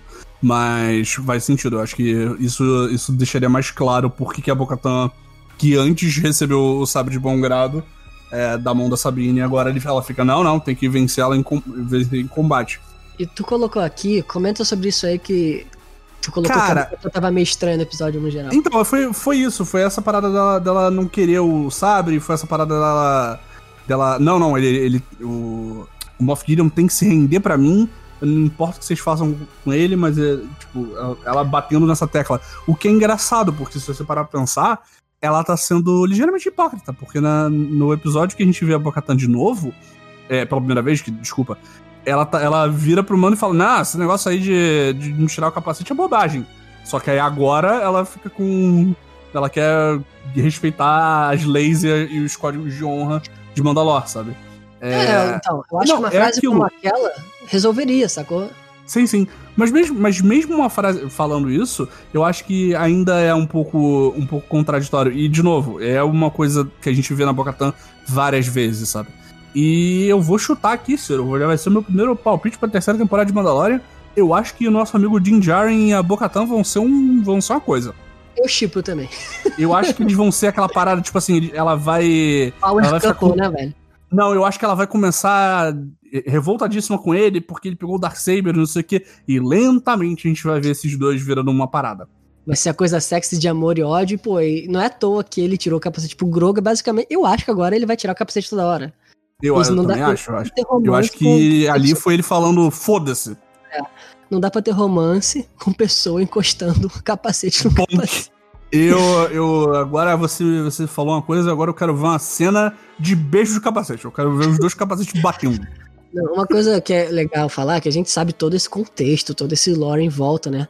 Mas, por exemplo, a Adriana, minha esposa, ela conhece a Bocatã pela série. Uhum. E ela teve a impressão de que em algum momento a Bocatan fosse virar vilã, porque os olhares dela, ela tá muito puta nesse episódio, sabe? Sim. E aí, cara, é interessante isso, né? Porque a gente adora o que o Dave Filoni faz e tal, mas nesse episódio a vibe foi essa, e eu não acho que a vibe precisaria ser diferente. Mas assim, eu acho que isso tem que ser endere é, endereçado, né? Que né, tem que ser falado, colocado rapidamente no próxima temporada. Sacou? Sim. Pra não ficar essa coisa tipo, ah, ela vai virar contra o Jean, ela vai ser vilã. Que eu acho que é um caminho que pode ser seguido, mas isso vai enfraquecer o personagem, né? Eu acho. Ela vai virar, eu não acho que ela vai virar vilã, mas ela vai, tipo, se antagonizar ao Jean de alguma forma. É. O... E em alguma capacidade ela vai, vai ficar um pouco de ranço dele, sabe? Sim. É, mas assim, eu acho muito legal. Tipo, eu quero mais de Bocatan, eu gost, gostei. E acho que tá um arco. Colocaram um arco muito interessante aí, cara. Eles indo junto, porque a gente sabe que eles vão ficar juntos. Indo juntos tentar unir Mandalore e essa dinâmica dos dois é foda, é muito maneiro isso. Exatamente, cara. É eu quero, eu quero ver pessoas que se odeiam tentando. Quer dizer, uma pessoa que odeia a outra é, tentando reunificar Mandalore, cara. Vai ser, vai ser interessante. Pois é. Porque eles tiraram o Baby Yoda. E tipo assim, tem que ter outra coisa no lugar. E eu acho que essa dinâmica, esse arco é interessante o suficiente para a, a, série se manter sem o Baby Yoda por um tempo, sabe? Uhum. É, porque, né, botaram um Luke Skywalker em CG, aquela porra é cara.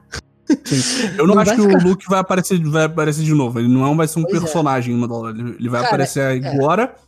E eu acho que no máximo, se a gente vê o, o o Mando indo pegar o, o Grogo na, na creche do tio Luke, sabe? Tipo, Sim. aí ele vai aparecer ao fundo, alguma coisa assim, sabe? É, eu consigo imaginar duas cenas com o Luke, tipo, uma assim do Luke vendo o Baby Yoda meio bolado, tipo, ele fazendo. Ah, ah, tu.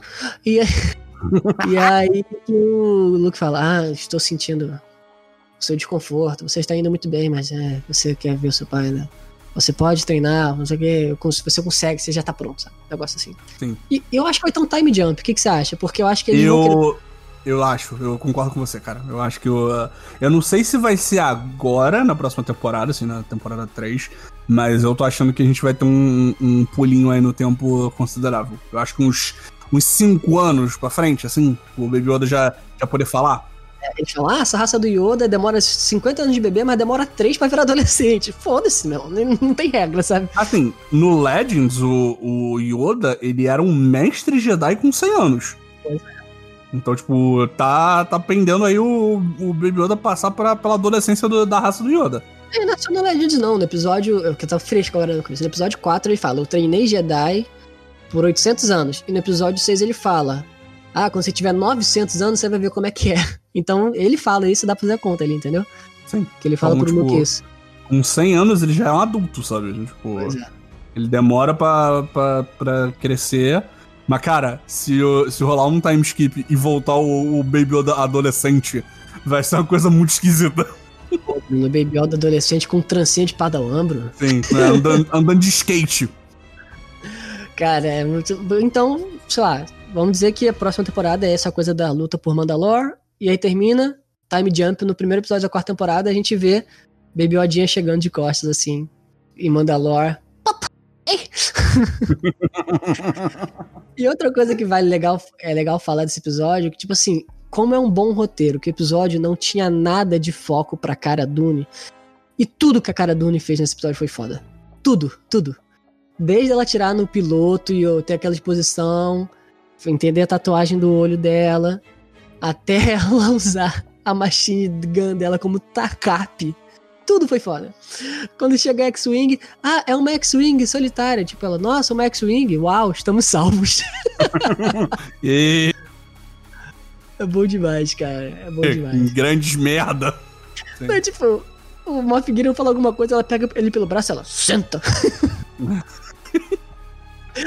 Ai, muito bom, cara, muito bom. Sim, se ela, ela com a arma emperrada foi uma, foi uma belíssima cena, porque é muito bom que ela fica muito agressiva com a arma, pisando, chutando a arma, e a arma funciona, oh, é licencinha aqui, ela passa com a arma pela, por cima da, da Fennec. Eu acho isso muito bom como ela, é, tipo, como ela muda a arma para de funcionar, muda a cena, vai pro Jim, volta, elas estão no elevador e ela tá mexendo na arma. Aí a boca você quer ajuda aí? Ela, não, blau, ela bate com a arma no chão e ela desemperra, cara. É muito foda. Acho que voltou a funcionar. É muito foda, mano, é muito foda. Sim. Mas vamos voltar aqui pras explicações, Bruno. Vai, fala aí, Dark Troopers. Cara, é, Dark Troopers é bem rapidinho porque eu achei legal que confirmaram que é total easter egg do, do Dark Forces, né? O jogo antigão de Star Wars, porque o, o Dr. Dr. Pershing fala que é a terceira geração, e é, faz sentido, porque no, no jogo a gente vê vários modelos diferentes de Dark Troopers, então dá, dá pra gente ver essa evolução. E aí ele fala, ele fala a parada que eu achei muito maneira, que é. Não, não, é a terceira. Não tem. Não tem nada dentro da, da armadura. É, o humano era o problema a ser resolvido. Eu achei, eu achei essa uma frase muito, muito cientista que não tem alinhamento para lado nenhum, sabe qual é? Ele só quer fazer ciência. É engraçado e... que ele fala isso e eu tava vendo uma das reviews do episódio daquele cara que eu gosto lá do YouTube, o Jeremy Jones, ele falou, engraçado, ele falou isso, mas tipo, aí você vê um robô socando uma, um capacete que claramente não tá dando certo, que se fosse um humano ali naquela armadura, ele falaria, ah, não tá dando certo, um braço quebra, prau. Ah. Ai, cara, mas é legal, mas, é legal. Mas é, mas é, tipo, a parada que eu achei interessante é que, assim, narrativamente você sabe que eles botaram Dark Trooper só pra ter alguma coisa pro Luke destruir sem, sem ele parecer um psicopata, né?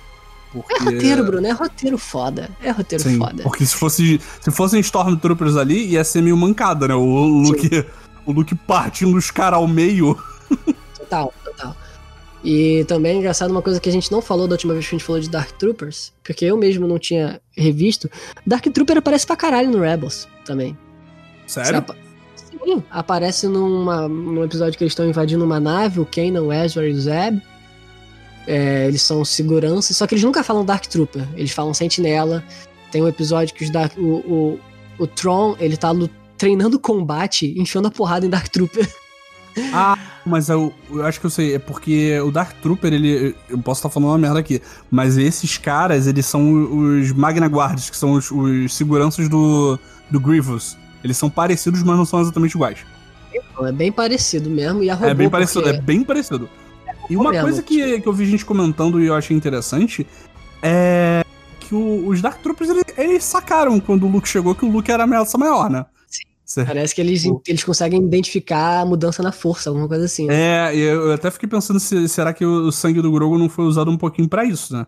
É. Porque porque na hora que o Luke chega e ele começa começa nem antes, antes dele, dele sair na porrada com os Dark Troopers, ele já tá ele já tá eles já estão virando, né? Virando se posicionando para não para tentar invadir a ponte de comando da, do Light Cruiser, e sim para tentar impedir o, o cara de capuz de destroçar ele, sabe? Pois é, porque tem essa exposição aí, né, cara, de que o Moff Gideon ele fala sobre o que ele queria, mas ao mesmo tempo ele não dá o suficiente pra gente ter certeza do que quer. O Moff Gideon fala que só queria estudar o sangue do Grogu e que ele conseguiu fazer o que ele queria. Então Sim. ele não precisava matar o Grogu. Aí ele fala, ah, a gente tava tentando estudar porque eu queria entender. Tipo, aí, aí a gente só pode confabular, né? Ele tá querendo fazer isso pra quê? Pra fazer transfusão de sangue e virar Force Sensitive, conseguir utilizar força? Ou é para tentar fazer clone do Palpatine? Não fica claro. O que assim, a gente assim. tem de dica é aqueles clones lá na, nos tubos de BAFTA, né? Uhum. Azul, lá no episódio 2 ou 3. Não, não, era no. Caraca, agora eu não vou lembrar 4. o 4 ou 5. É, é o episódio antes do, do episódio da, da Soca, é o 4. Porque é... a gente tem no Legends, né, o Grievous, né, aquele cyborg, aquele cyborg lá do, dos, dos clone, da Clone Wars, que ele sabe usar o sábio de luz, ele é um mestre com sábio de luz, mas ele é um ciborgue que não tem força, ele não consegue utilizar força. Aí ele tentou fazer transfusão de sangue com o sangue do Saifo Dias, né? Que foi o Jedi que criou o exército de clones. Uhum. Mas aí eu não sei, né? E não deu certo para ele. Sim, mas eu acho. Eu acho que. Foi, foi o que eu comentei outras vezes. A, a quantidade de vezes que a gente viu o ex-imperial falando a palavra ordem nessa Sim, temporada, é. eu acho que é muito claro que, tipo, ah, já estão já tão construindo a primeira ordem e provavelmente já é, já é a primeira ordem que tá envolvida em, em tentar em tentar é, reviver, reviver, o Palpatine, sabe? Tipo, eu acho que isso não vai aparecer necessariamente, mas eu acho que é, a gente já pode considerar que, ah, beleza, o sangue do Grogu foi usado para isso. Já falou pra caralho do Luke, a gente já falou da, da luta do, Eu acho que a parada da lança de Beskar é muito específico, é muito especificidade, tipo, ah, ela era de Beskar puro, não era? Não sei se vale a pena. Não, ela era, mas assim, é que o Beskar ele resiste ao sabre de luz, mas ele não é prova de sabre de luz, né? Então se ela ficar, o sabre de luz ficar lá encostado com ela, ela vai cortar uma hora, sabe?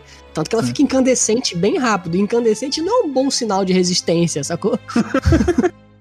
Mas assim, já é um pouco melhor do que o bagulho, bagulho furar, né? Que é a parada que a gente tava comentando que a gente botou na pauta essa parada, questão da armadura do Boba Fett, né? Porque a armadura do Boba Fett claramente não era feita totalmente de, de Beskar, que nem a do Mando, porque é. ela toda fodida, ela tinha, ela tinha inclusive, não sei se você reparou isso nos outros episódios, mas ela tem um remendo aonde o Han Solo deu um tiro, deu um tiro no jetpack. Ah, não, não vi não, caraca, que é, é, Se você olhar quando ele tá com a armadura fodida, é ele, tanto ele quanto o Cobb Vanth, tem uma placa é, soldada por cima, assim, na diagonal, no jetpack. Pois é. Aí fala no, no Wikipedia, na internet, fala que é uma, uma liga de, de Beskar com outros metais. Então ficar, ficando, pode ficar mais fraco. Até porque tem que ter essa explicação, porque não faz sentido a armadura ser toda fodida de todos os outros Mandalori, Mandalorianos não ser, né? Sim. Mas é porque também tem, também tem aquela parada que a gente viu que o Mando conseguiu fazer uma armadura 100% de Beskar, né? Que ele é. ganhou trocentos de plaquinha de Beskar do, do Império na primeira temporada. Next wing. One X-Wing? Great. We're saved. Mas assim, tamo aqui, Pita. Cara, fala aí, mano. Fala o que você achou. Esse episódio que a gente já falou pra caralho aqui. Vocês estão equipados. Então eu cheguei agora no final, tipo, com cheio de deepfake na cara. É isso? Sim, cara, mas vamos Pita, conversar. Pita ponto, ponto JPEG falando com a gente. A gente se repete, foda-se. Vamos, vamos lá, vamos convenhamos que assim, por mais que tenha sido um puta de um, de um deepfake lá na cara do Mark Hamill, aquilo ali não foi nem, nem assim, foi um milhão de vezes melhor do que a cara da Princesa Leia e a cara do Tarkin. cara, a cara, a cara da Princesa Leia e a cara do Tarkin nunca me incomodaram. Pra falar a verdade. Ah, não fode, Bruno. Como é que não? A parada parece até um boneco do, do, de cera, aquela porra, cara. a minha mãe, de verdade, a minha mãe não, que não, a minha mãe que não gosta Olha só, a minha mãe, que não, não, não tá acostumada com o um negócio de efeito especial e tal, apareceu a Leia, ela fez um. Meu Deus, sabe qual é? Tipo, que porra é essa? Porque assim.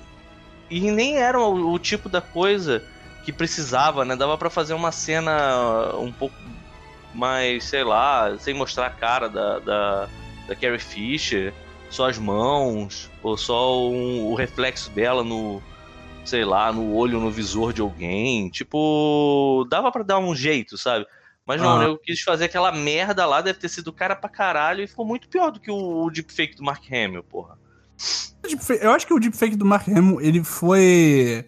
Ele foi. Algumas pessoas reclamaram, eu acho que muito mais porque até ele tirar o capuz, a gente tava, tá, quem é que tá? Tipo, é, uma, é um outro ator? Não. É o, é o maluco ah, lá tá, que faz tá, o Soldado Invernal? Vai ser o, Cara, Mark, vai ser o próprio Mark Hamill velho? Meu irmão, isso que eu ia falar, por que que o nego não, não chega agora e faz assim, beleza, não dá, assim, o personagem é imortal, né? O personagem vai ficar para sempre. Mas não tem como, mais porque o Mark Hamill, ele não só tá velho agora, como a voz dele, ele virou Coringa, né, brother? Ele não, não a voz dele é tipo uma sei lá, parece que ele fuma desde que ele explodiu a cara num poste andando de carro. Então, assim, ele tá muito zoado. É, não dá mais pra, pra, pra, aquele ator fazer isso. Dá pra Ma, ele fazer a versão a dele velho. Cara. A voz não foi dele, não, mano. A... Foi, a voz, foi. A, eu, ele, então, eles já tinham falado. Eu acho que a voz dele foi. Teve alguma alteração, né? Não, com pegaram, certeza. Eu, tipo... eu, não, então. Ele foi creditado, óbvio. Porque é ele. Uhum. Mas não significa que tenha sido ele o ator de corpo muito menos que foi a, a voz dele, foi ele fazendo a voz agora. Eu acho que aquilo ali eles pegaram é, trechos do, da trilogia e cortaram e botaram a voz dele lá na parada no, nas cenas-chave. Porque assim, só isso justifica o, o, diálogo ser tão, tão limitado, cara. Pera aí, rapidão, gente, só um segundo. Vai falando aí. É, faz é sentido isso, isso aí, né? Mas assim... assim, porque a voz dele tá, tá cristalina e você repara que assim o, a equalização da voz dele fica alterando do, durante o, o, pouco tempo que ele fala. É, tipo, é legal ver, né? Daquela coisa do impacto, daquela construção toda daquela cena ali, só que A coisa eu... ruim que dá pra perceber é que, tipo assim, a gente não vai ver o Baby Yoda mais durante um tempo, porque não vão ficar fazendo isso o tempo todo com ele, né? Ele não vai aparecer então, tanto mais, se, se é que ele vai aparecer. Eu acho que, assim, você tava falando sobre temporada. Cara, Mandalorian acabou, Bruno. Assim, eu acho até que tem uma chance deles quererem dar uma. Uma sugada maior nessa vaca, mas a história deles acabou. Tipo, eu vi gente falando assim: ah, mas tem um lance lá do Dark Saber e da. Esqueci o nome da Mandalorian lá, que. A Bocatan. Bocatan. Que ah. tá com ele e ficou, isso ficou em aberto e falaram de Mandalore e, e. Porra, vai ter que ter uma terceira temporada? Não, cara, não tem que ter uma terceira temporada. Tipo, pensa comigo, a história do Mandalorian é a história do caçador de recompensas que encontra uma criança e ele muda a vida dele e o jeito dele todo por causa dela.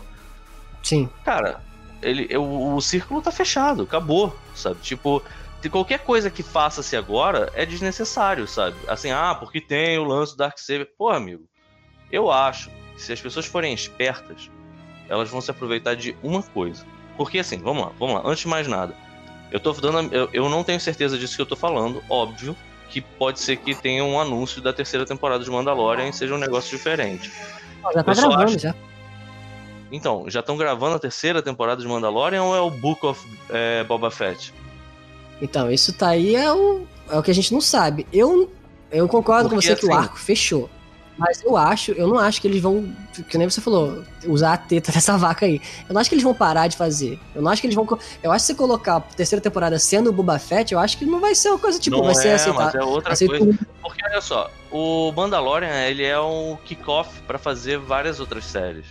O lance é que o Mandalorian, ele acabou servindo pra Disney é, emplacar o universo, cara pensa que assim, tava tudo na merda. Tipo, o nego o, pegou essa porra dessa, dessa trilogia nova do J.J. Abrams e cagou o universo Star Wars. Criou uma zona é, tóxica no meio da história. A verdade seja dita, tipo assim, é, principalmente com o desfecho, é muito ruim. É, é a gente ruim, comentou cara. isso aqui. A gente comentou aqui então, assim, bastante. Assim, eu não tenho certeza Só do que... que vai ser feito. Eu acho que, assim, os, o arco do, dos personagens está concluído. O objetivo do, do Mandalorian, no primeiro... Na primeira temporada ele não tem objetivo. Ele estava só querendo ir atrás da, da criança e tudo o que estava acontecendo. Tava querendo fugir com a criança, né? Daquele planeta que tava com o Moff Gideon já tava, já tava lá. Porra, a, no fim da primeira temporada, estabelece é, aquela Ferreira, é, ela estabelece o, o drive do personagem. Cara, você precisa levar Sim. ele pra espécie dele. Você tem que deixar ele com o Jedi. Que ele trata como se fosse uma espécie, né? Ele não consegue é. entender é. que a parada. É porque tem uma parada que é muito, muito maneira. É é o jeito que ele trata o credo dele. E se você parar para pensar pro Mandalorian, pro Mandaloriano, né? Ele, eu acho que ele não é Mandaloriano também. Porque tem aquele background dele que ele tá se escondendo dos droids durante a Guerra dos Clones. E aí chegam os Mandalorianos, quebram os droids na porrada. E a família dele morre e ele é adotado. Uma parada meio. Isso é uma coisa, Pita, que eles falam na série bastante também, que ser Mandaloriano não é simplesmente sangue, é, é credo, né? É você ter crescido naquela cultura. A Boca tá falando nesse episódio que o Boba Fett não é porque ele é um clone, sabe? Que ele, que ele não cresceu, tipo, na cultura. O pai dele mesmo não, não nunca demonstrou tanto seguir os créditos. É, o pai dele, o pai dele lutou em algumas. O pai dele, o Django Fett lutou em algumas guerras mandalorianas. Ele é, é outra parada. O, o Django Fett é um mandaloriano. Uhum. Mas o lance é que, assim, todos os clones vêm do Django Fett, que era um mandaloriano foda. É, e que tava, pelo que eu entendo, assim, do. do cara, tem. Não, deixa, vamos só não, desviar, porque senão fodeu. É porque, assim, eu acho maneiro ele perceber os Jedi como uma. Os Jedi sendo a raça e o credo como uma coisa só, né? Ele não divide isso. Então ele fala com o Luke, ele fala, né? Ah, você vai ficar com um da sua espécie porque para ele, é, no momento em que ele foi adotado, você percebe que assim, ele, ele foi adotado, ele automaticamente é um Mandaloriano, sabe? O Mandaloriano, eu, eu entendo o que você tá querendo dizer, que, o Ciro. Mas assim, o Mandaloriano é o descend... é o cara que vem de Mandalor. É o que assim, é outra coisa também, porque não tá muito bem definido. O planeta e a, as lendas, as histórias, estão no que diz respeito àquela. Eles chamam de legacy, né? Que são os livros e os quadrinhos. E tudo isso tá meio como se fosse um, uma argila meio mole ainda, sabe? Porque uhum. dá pra ver que o, o Kevin Feige, ele tá. É Kevin Feige? Eu sempre confundo o nome do. Dave Filoni. Tá... Quem é o Kevin Feige, caralho? Eu... Da Marvel. É do Marvel. Eu confundo esses caras todo, cara. Assim, o cara de... eu sempre falo o cara, o cara do chapéu de cowboy. Que aí eu não, é o Filoni, né? Então, ele, ele gosta muito do universo, né, do, do Legacy, tanto que ele botou o Troll, né, que é um, um, o vilão maior, né, do Legacy, é o, o ad, ad, é, Almirante Troll, né, ele vai colocando isso. Só que assim, o que a gente tem de conteúdo canon sobre Mandalor é, é vago, não tem, porque é, até se você colocar entre o Clone Wars, que aparece Mandalor, e o, o Rebels depois, é, é meio esquisito. Então eu noto que assim, eles têm uma linha guia do que eles querem fazer, mas não tá 100% definido ainda não. É uma coisa que... E aí, Furiosa, quer participar também, né? Enfim, é... mas, mas é, é, isso tudo eu tô falando porque, assim, quando ele deixa o Grogu com o Luke, é... cara, eu realmente tenho a impressão de que não tem mais, não tem muito mais o que explorar disso, sabe? Sei lá, eu acho que eu, eu, eu não consigo ver essa série funcionando sem vender boneco do Baby Yoda. Vai fazer o quê? É, ah, essa é a ficar... coisa que tem que provar agora, né? A gente tem que ver como é que vai ser essa série sem ele. O último episódio foi isso, né? A gente viu a série inteira, o episódio inteiro, sem o, o Baby Yoda lá. Mas isso que você falou da, de que não tá claro, eu acho que tá claro sim, tá vago, mas tá claro. Tipo, ser Mandaloriano não é simplesmente ser filho de alguém. É, tanto que o Django, ele não é filho de ninguém. O Django, ele é adotado também. Tanto o que. Django, Django ele é Mandaloriano. Não, ele, ele é não, é Mandaloriano ele é, no sentido de que ele foi adotado igual foi adotado. ao. O igual ao Fett? Sim. É, eu não sabia disso não. Isso, onde isso eu não... tinha entendido, é. O Django Fett era um Mandaloriano, sim. Inclusive ele tinha lutado numa guerra específica lá, que eu não sei qual é, eles mencionam. E, e ele, quando estava fazendo a parada dos clones, que ele, ele se. É, que ele aceitou, né? Ser o, o o molde. Molde. O molde. O molde mestre dos clones. Ele, a única coisa que ele pediu foi um clone criança, que é o Boba. Sim. Sim. E aí, daí. Sim. Daí seguiu, sabe? Mas pode ser que eu esteja errado. É muita coisa. A primeira coisa que eu tenho que falar é que estou decepcionado porque você não está ouvindo nossos Starbits. Porque se você tivesse, você teria claro isso.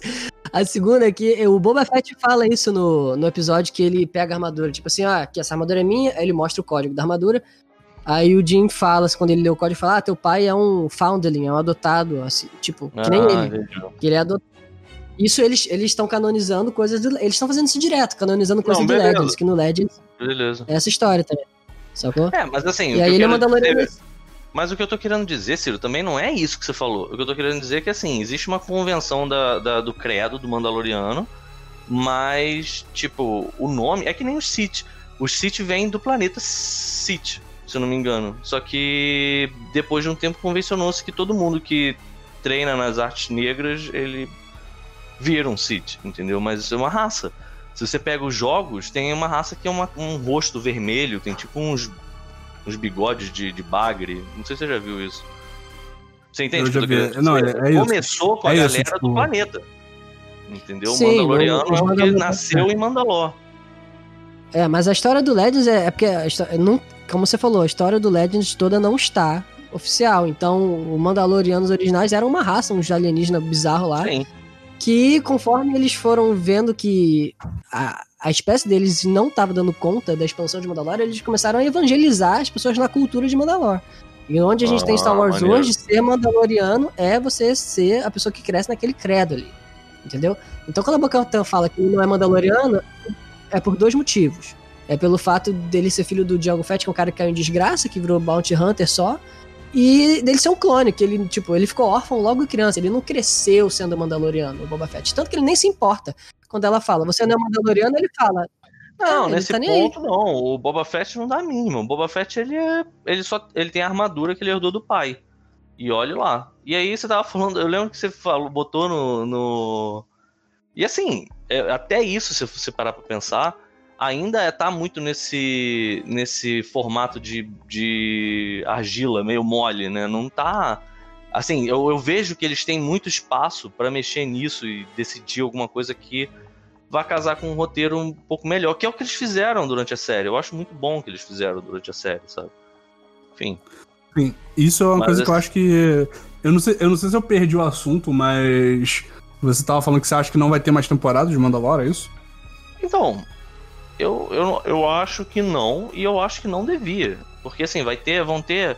Uh, vai ter a série do Boba Fett, vai ter a série da Soca, vai ter uma porrada de coisa que orbita o Mandalorian e eu não vejo muito como o Mandalorian vai conseguir, vai agradar, se for só o Pedro Pascal sem o Baby Yoda, sabe? Uhum. É, assim, não, então, é... eu, tava, eu também tava pensando um pouco sobre isso. E talvez. Foi uma coisa que a gente tava comentando. Se bobear eles pra próxima. Se tiver uma próxima temporada, porque eu acho que já tá confirmado uma próxima temporada. Já estão produzindo, pô. Estão gravando já. Não, a que estão gravando é a do Boba Fett. É, é que a sabendo. parada é que as pessoas estão na dúvida é que, tipo, acaba anunciando aquele Book of Boba Fett. Sim. E aí, aí a galera tá, tá na dúvida se isso significa que a terceira temporada de Mandalore vai ser. Porque, tipo, Mandalor, Mandalorian, Mandalorian até agora, os cap, tipo, ele tem capítulos, né? Não é episódio, é tipo um livro. Uhum. É, e aí eles fazem essa referência a livro do Boba Fett, ao Book of Boba Fett. A dúvida é se isso vai ser a terceira temporada de Mandalorian. Oi ou se isso vai ser uma. Ou se vai ser uma minissérie e vai ter a terceira temporada. Porque já uhum. confirmaram a terceira temporada e o Pedro Pascal já tinha falado que, cara, é impossível. Não é que ele, não é que ele tinha falado que é impossível, ele falou, cara, é, não faz sentido ter as histórias em volta do, do Mandalorian, do, do personagem dele, e ele não aparecer. Então, tipo, como se ele já tivesse falado, oh, eu vou, vou, vou aparecendo nas outras temporadas, nas outras séries também.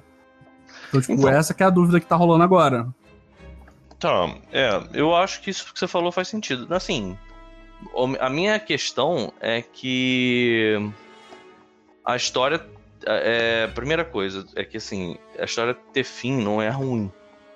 Não, eu concordo. A, a história ter fim é bom, sabe? E ela teve um excelente final, ela teve um desfecho muito bom, sabe? Então, acho que, assim, a primeira coisa é essa, sabe? Tipo. É, eu vejo que o arco daquela dupla, né? Do Grogu e o Mando. Qual é o nome do Mandalorian? Aí é, é só uma parada. Só uma parada. Cara, eu não tô vendo isso, Ciro. Não tô vendo nada. Assim, eu tô. Eu tô. Eu acordei hoje porque eu finalmente consegui um recesso. E, brother, eu ontem trabalhei até as 3 horas da manhã para conseguir ter meu. Você já abriu. Honra. Você já, você já abriu o PlayStation 5 por acaso ou ainda tá na caixa? Não, já abri, porra. Já abri. Já abri, ah, já testei ah, o, o, Cyberpunk, já fiz bastante coisa nele.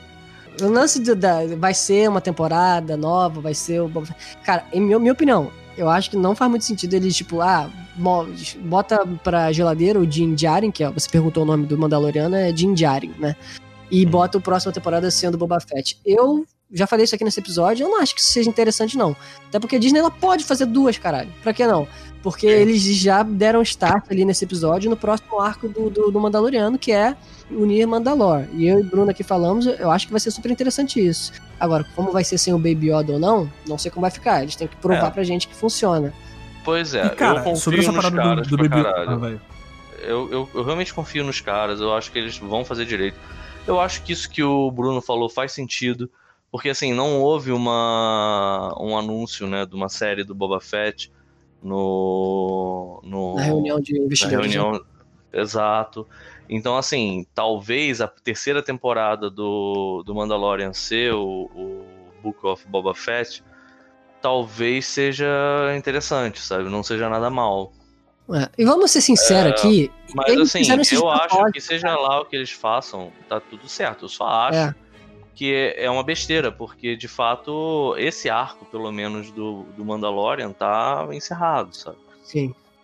Eles, eles fizeram isso de propósito, cara. É pra ter isso aqui. Eu, de ontem pra hoje eu só vi todo mundo falando disso. Ah, é uma temporada nova, não é? Cara, isso eles estão aqui gerando buzz, tá gerando hype, sacou? Eles não exato, falaram que é uma série nova de propósito, porra. Sim. É, mas aí, cara, eu acho que vai ser super interessante qualquer coisa que vai acontecer. E é legal, tipo, terminou o arco do, do, do Baby Yoda. Mas terminou o arco do Baby Yoda com a gente vendo o Pedro Pascal mostrando a cara e, tipo, deixando claro que daqui pra frente ele vai mostrar a cara. Isso mesmo dele Nossa. poder atuar, eu acho que vai. Eu acho que ele vai ficar mais liberal com isso aí, sacou? Eu é, acho eu, que se isso eu, for acontecer... Eu, sinceramente acho uma, uma sacanagem, né, cara? Você pega, porra, tem ah, umas é. cenas lá que todos os Mandalorians estão sem capacete, o Boba Fett fumando com aquela porra daquela pança de. Parece. Caralho, o Boba Fett. Eu gostei, eu achei maneiro o Boba Fett barrigudo. Parece Parece um taxista miliciano da puta que pariu, né, cara? Bounty Hunter. E no final ele senta ainda no trono do crime, né? Exato. Porra, cara, eu achei irado, mas tipo assim, você pega todo mundo zoando, tirando a porra do capacete pra caralho, só ele. Assim, em algum momento tem que passar pela cabeça dele assim, tipo, meu irmão, eu sou um otário. Eu tô aqui comendo de canudinho esses anos todos, não tem um filho da puta da minha, da minha, do meu credo que esteja fazendo a mesma coisa que eu, nego tá, isso foi um trote, não é possível. E, é. e o cara vai tirar o capacete, sabe? Mas o assim. Pita, eu... aí, Pita, do capacete, é uma coisa que a gente já falou aqui também, que é. que ele é como se fosse. Oi? tu fala pra caralho, filho puta. Porra, mas eu vim aqui pra falar, caralho. Então é que fala. você já falou, não Depois... posso falar, não, caralho. Tá bom, tá bom. fala, fala. Pita, o, o, o então, chão é. Uh, the floor is yours. Então, manda, eu, manda aí, embora aí. você já tenha falado, Ciro, eu acho que assim, o lance do capacete serve só para mostrar que ele é um cara que é muito dedicado ao credo dele. Só isso. Eu sei que você já falou é, sobre então. isso. é que a gente. É, ele é de um clã é, pode. Ele é de uma derivação de um clã que é totalmente extremista, sacou? Ele é, vai além. Exato.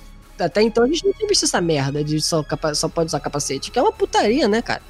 O maluco é. não sabe nem virar o pescoço. Você viu no último episódio? O cara nem virava o pescoço, virava. Só usa o capacete, não. entendeu? Não sabe mais usar a visão periférica. Agora, eu fiquei impressionado, é com, porque assim, o capacete deixa a cabeça do ser humano gigante, né? E aí, o, você vê que assim, existe uma proporção lá no Mandalorian, né? Você fica pensando, beleza, caralho. Aquela cena que do final, né, do último episódio vai afastando, você vai vendo o Pedro Pascal sem o capacete, você pensa, caralho, a cabecinha dele, cara.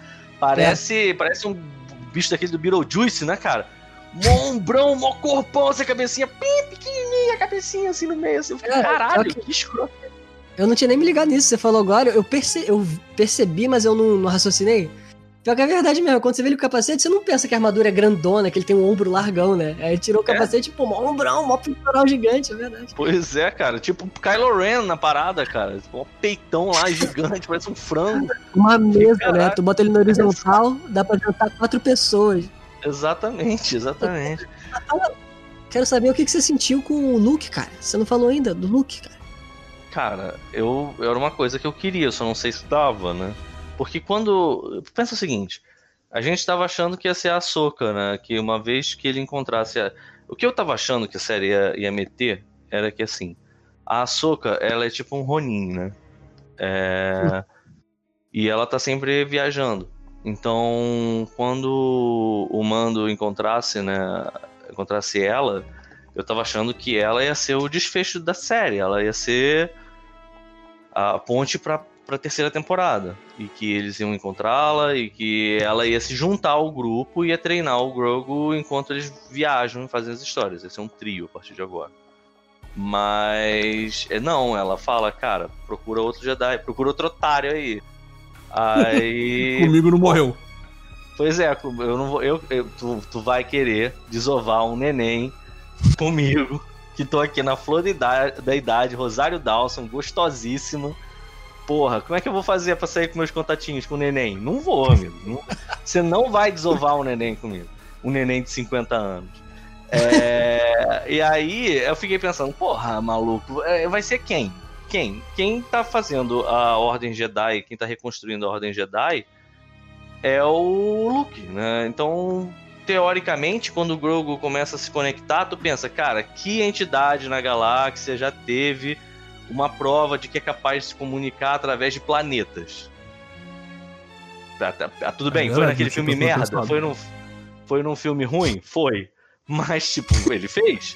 Já tá mais ou menos estabelecido no canon. Então eu fiquei pensando, porra, tem que ser o Luke, né, cara? Ele vai ter que parar lá com, com os Jedi. Não tem jeito. É... E no final das contas, tipo, quando, quando abriu eu, fui, eu, e mostrou o cara lá. Primeiro que mostrou X-Wing, né, cara? Que a. A. Gina Carano, esqueci o nome da personagem dela também. Meu cérebro é seletivo, ele, ele, decide, ele decide o que, que, ele quer lembrar, se é o nome do ator, do ator ou se é o nome do personagem, entendeu? Pois eu é. Nunca, é. Eu nunca só sei o nome dos personagens ou nunca só sei o nome dos atores. É sempre uma mistura do caralho. Enfim. A cara aí, Dune. quando a, a, cara Dune ela olha assim, ah, olha, o Max Wing, estamos salvos. Eu fiquei assim. Muito cara, bom, cara. Sério, vão meter o Luke entrando na parada, cara. Cara, é. é, é eu, eu, eu, assim, eu bati, eu tava sozinho em, cal, em casa, cara, eu bati palmas, cara. tipo, e o foda é que, assim, talvez vocês já tenham dito isso, Ciro. Será que eu falo? Fala, fala, Pedro. Você não tava aqui, ah, tava bom, falar, cara. Então, é...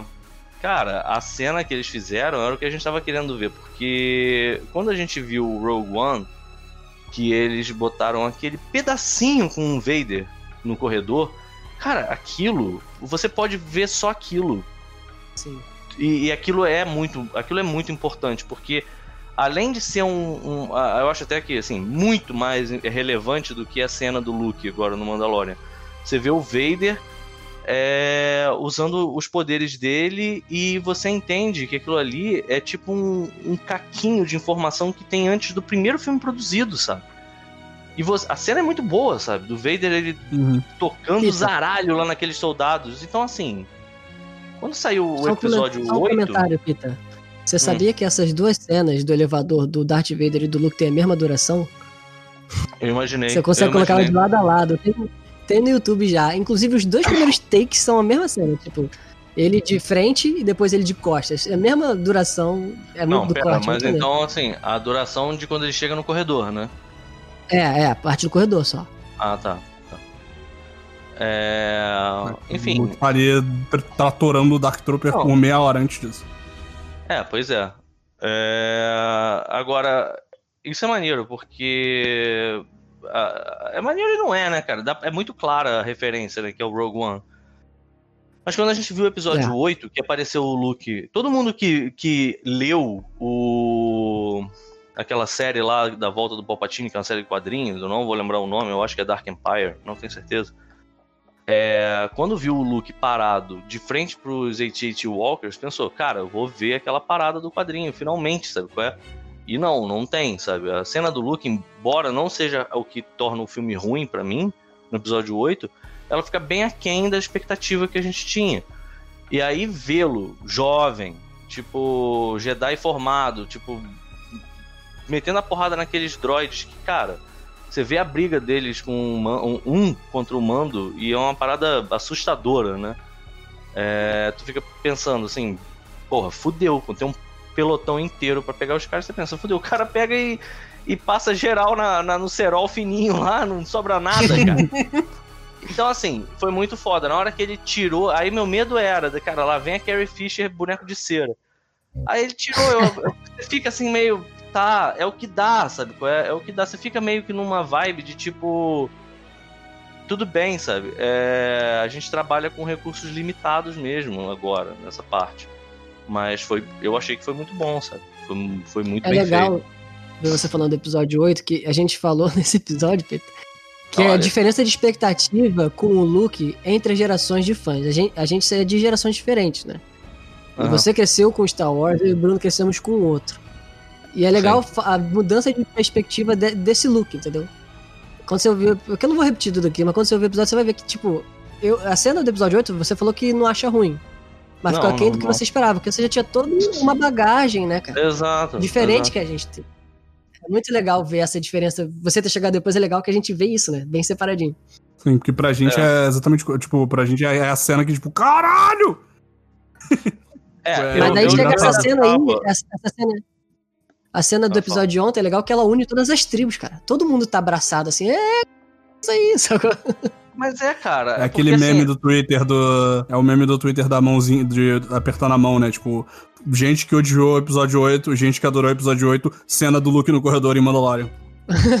então, cara, pois é, isso é que eu fico puto, porque assim, na hora que terminou a cena, a vontade. Acho que assim, mais do que bater palma, a vontade que eu tive foi de botar a cara para fora da janela e gritar assim: É difícil pra caralho! É difícil! é muito difícil? Não é difícil, né, cara? Vai tomar no cu, porra! Tipo, é o óbvio, sabe qual é? Ah, cara, eu sei que vocês já devem ter falado sobre isso, mas caralho, maluco!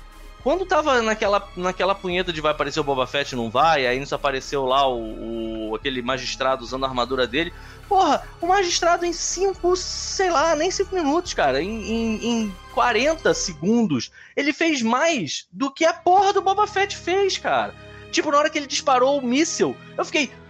Porra! É muito difícil! Caralho, mostra as paradas, né? brother. É, cara. Assim, Pois é, brother. Tipo, não é difícil agradar fã babaca, não, cara. É fácil. Só faz a porra da parada. Cara, é, é, é, é eu sei que é. é existe um, um, um, refino no episódio 8, por exemplo, que é interessante.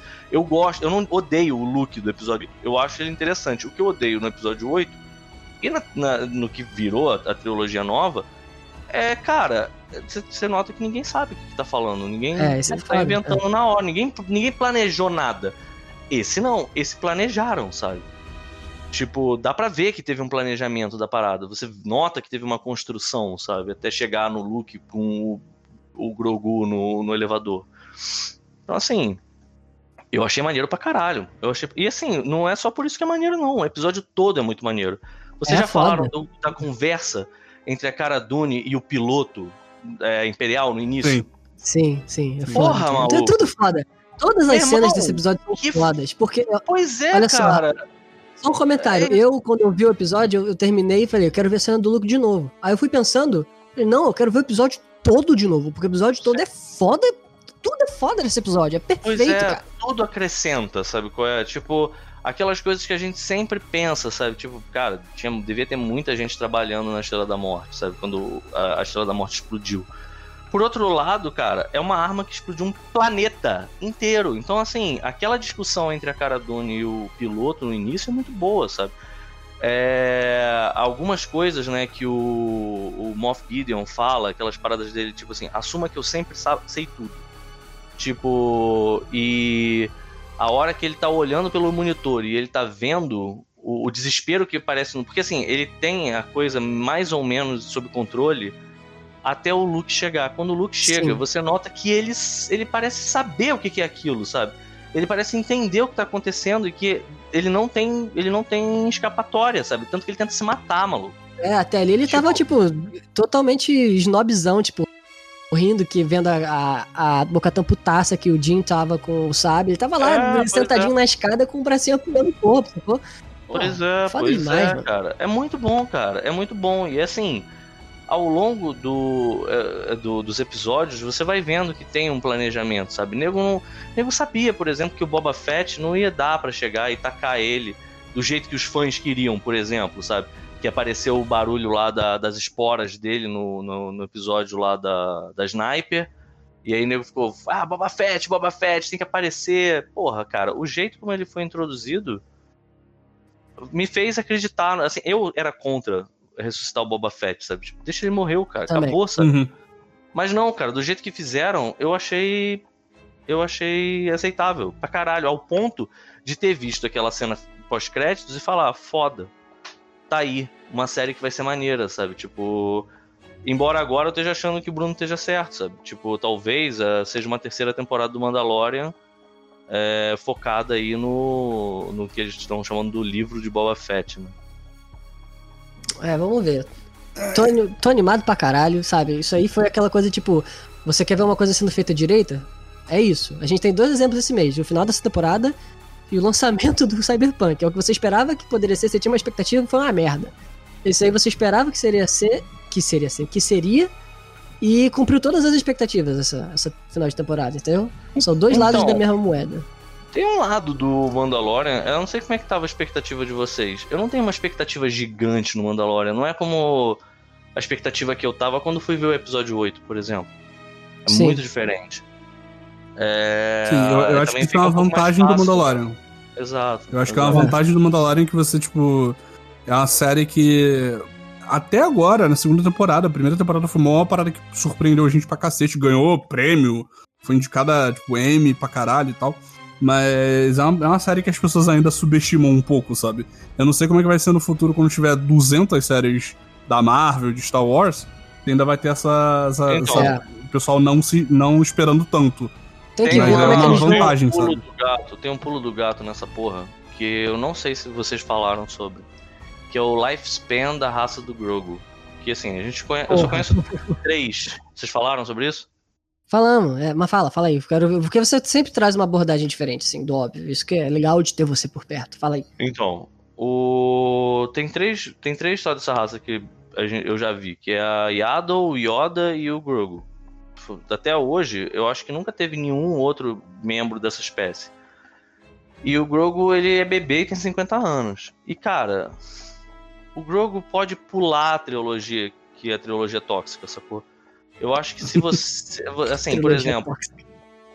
É, ué, mas é, é, é a trilogia que estragou a merda toda. Eu acho muito maneiro da parte do da série ter feito uma ponte, né, do, do Grogu com o sabe Deus, se é o se é o, o Palpatine ou o, o outro lá, o, eu já esqueci o nome, o Careca, não sei. Mas é, para pra pensar que assim, ele pode ter sobrevivido ao Kylo Ren e você pode criar uma série sobre o universo que se passa uh, tipo 300 anos depois disso.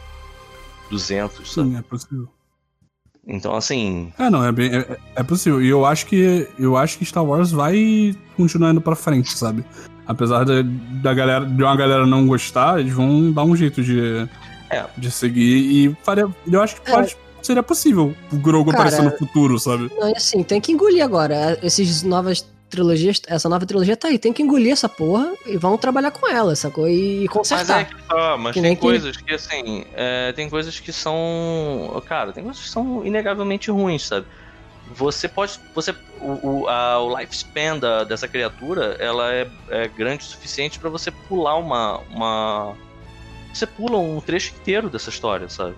Sim. E você aborda em outras coisas. Você não precisa dizer que não existiu, mas você não precisa ficar Sim, é. preso numa história ruim. Sabe? Não, com certeza detalhes não. Tem... que não levam a nada. É, tem essa coisa de parecer que ele tá querendo explicar como é que foi o lance do Papatini, mas tipo, beleza, explica, mas tá lá, segue em frente, sabe? Tá lá, ficou ali, sabe? Não precisa ficar explorando aquilo pra cara, que nem o Midichlorian. Midichlorian tá aí, eles estão utilizando, mas tipo, não é aquela coisa tipo o norte da parada. É um, é um elemento, é um elemento como qualquer outro, não é tão bom, mas a gente trabalha, molda e mostra para você, assim, da forma que seja palatável, sabe? Só isso. Tem umas coisas que assim a galera reclama pra caralho, mas eu lembro que na no Legacy, o nego fala pra caralho de midichlorian, mas eu lembro que no Legacy não era esse nome, não tinha exatamente isso, mas tinha algumas coisas também.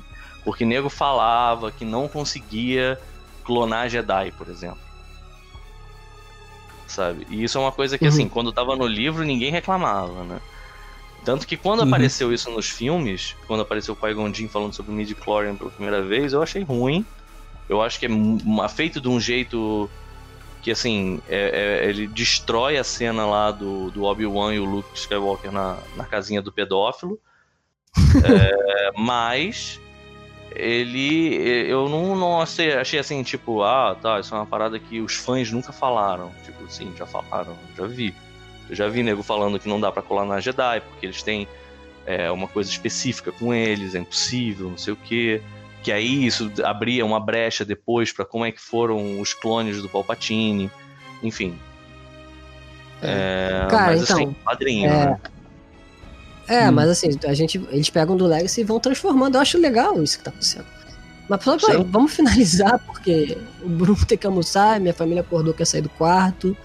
Só queria comentar Caralho, uma coisa. Você tá mantendo do... prisioneiro quando você fala de Star Wars? Que absurdo. Basicamente. A casa é pequena. Só queria comentar uma coisa do Grogu, tipo, o Grogu sobreviveu à chacina no Templo Jedi E tudo leva a crer até agora, se não falarem se ele deixou o Luke antes, que ele vai sobreviver a outra chacina e ele vai falar, porra, eu não quero essa merda de Jedi.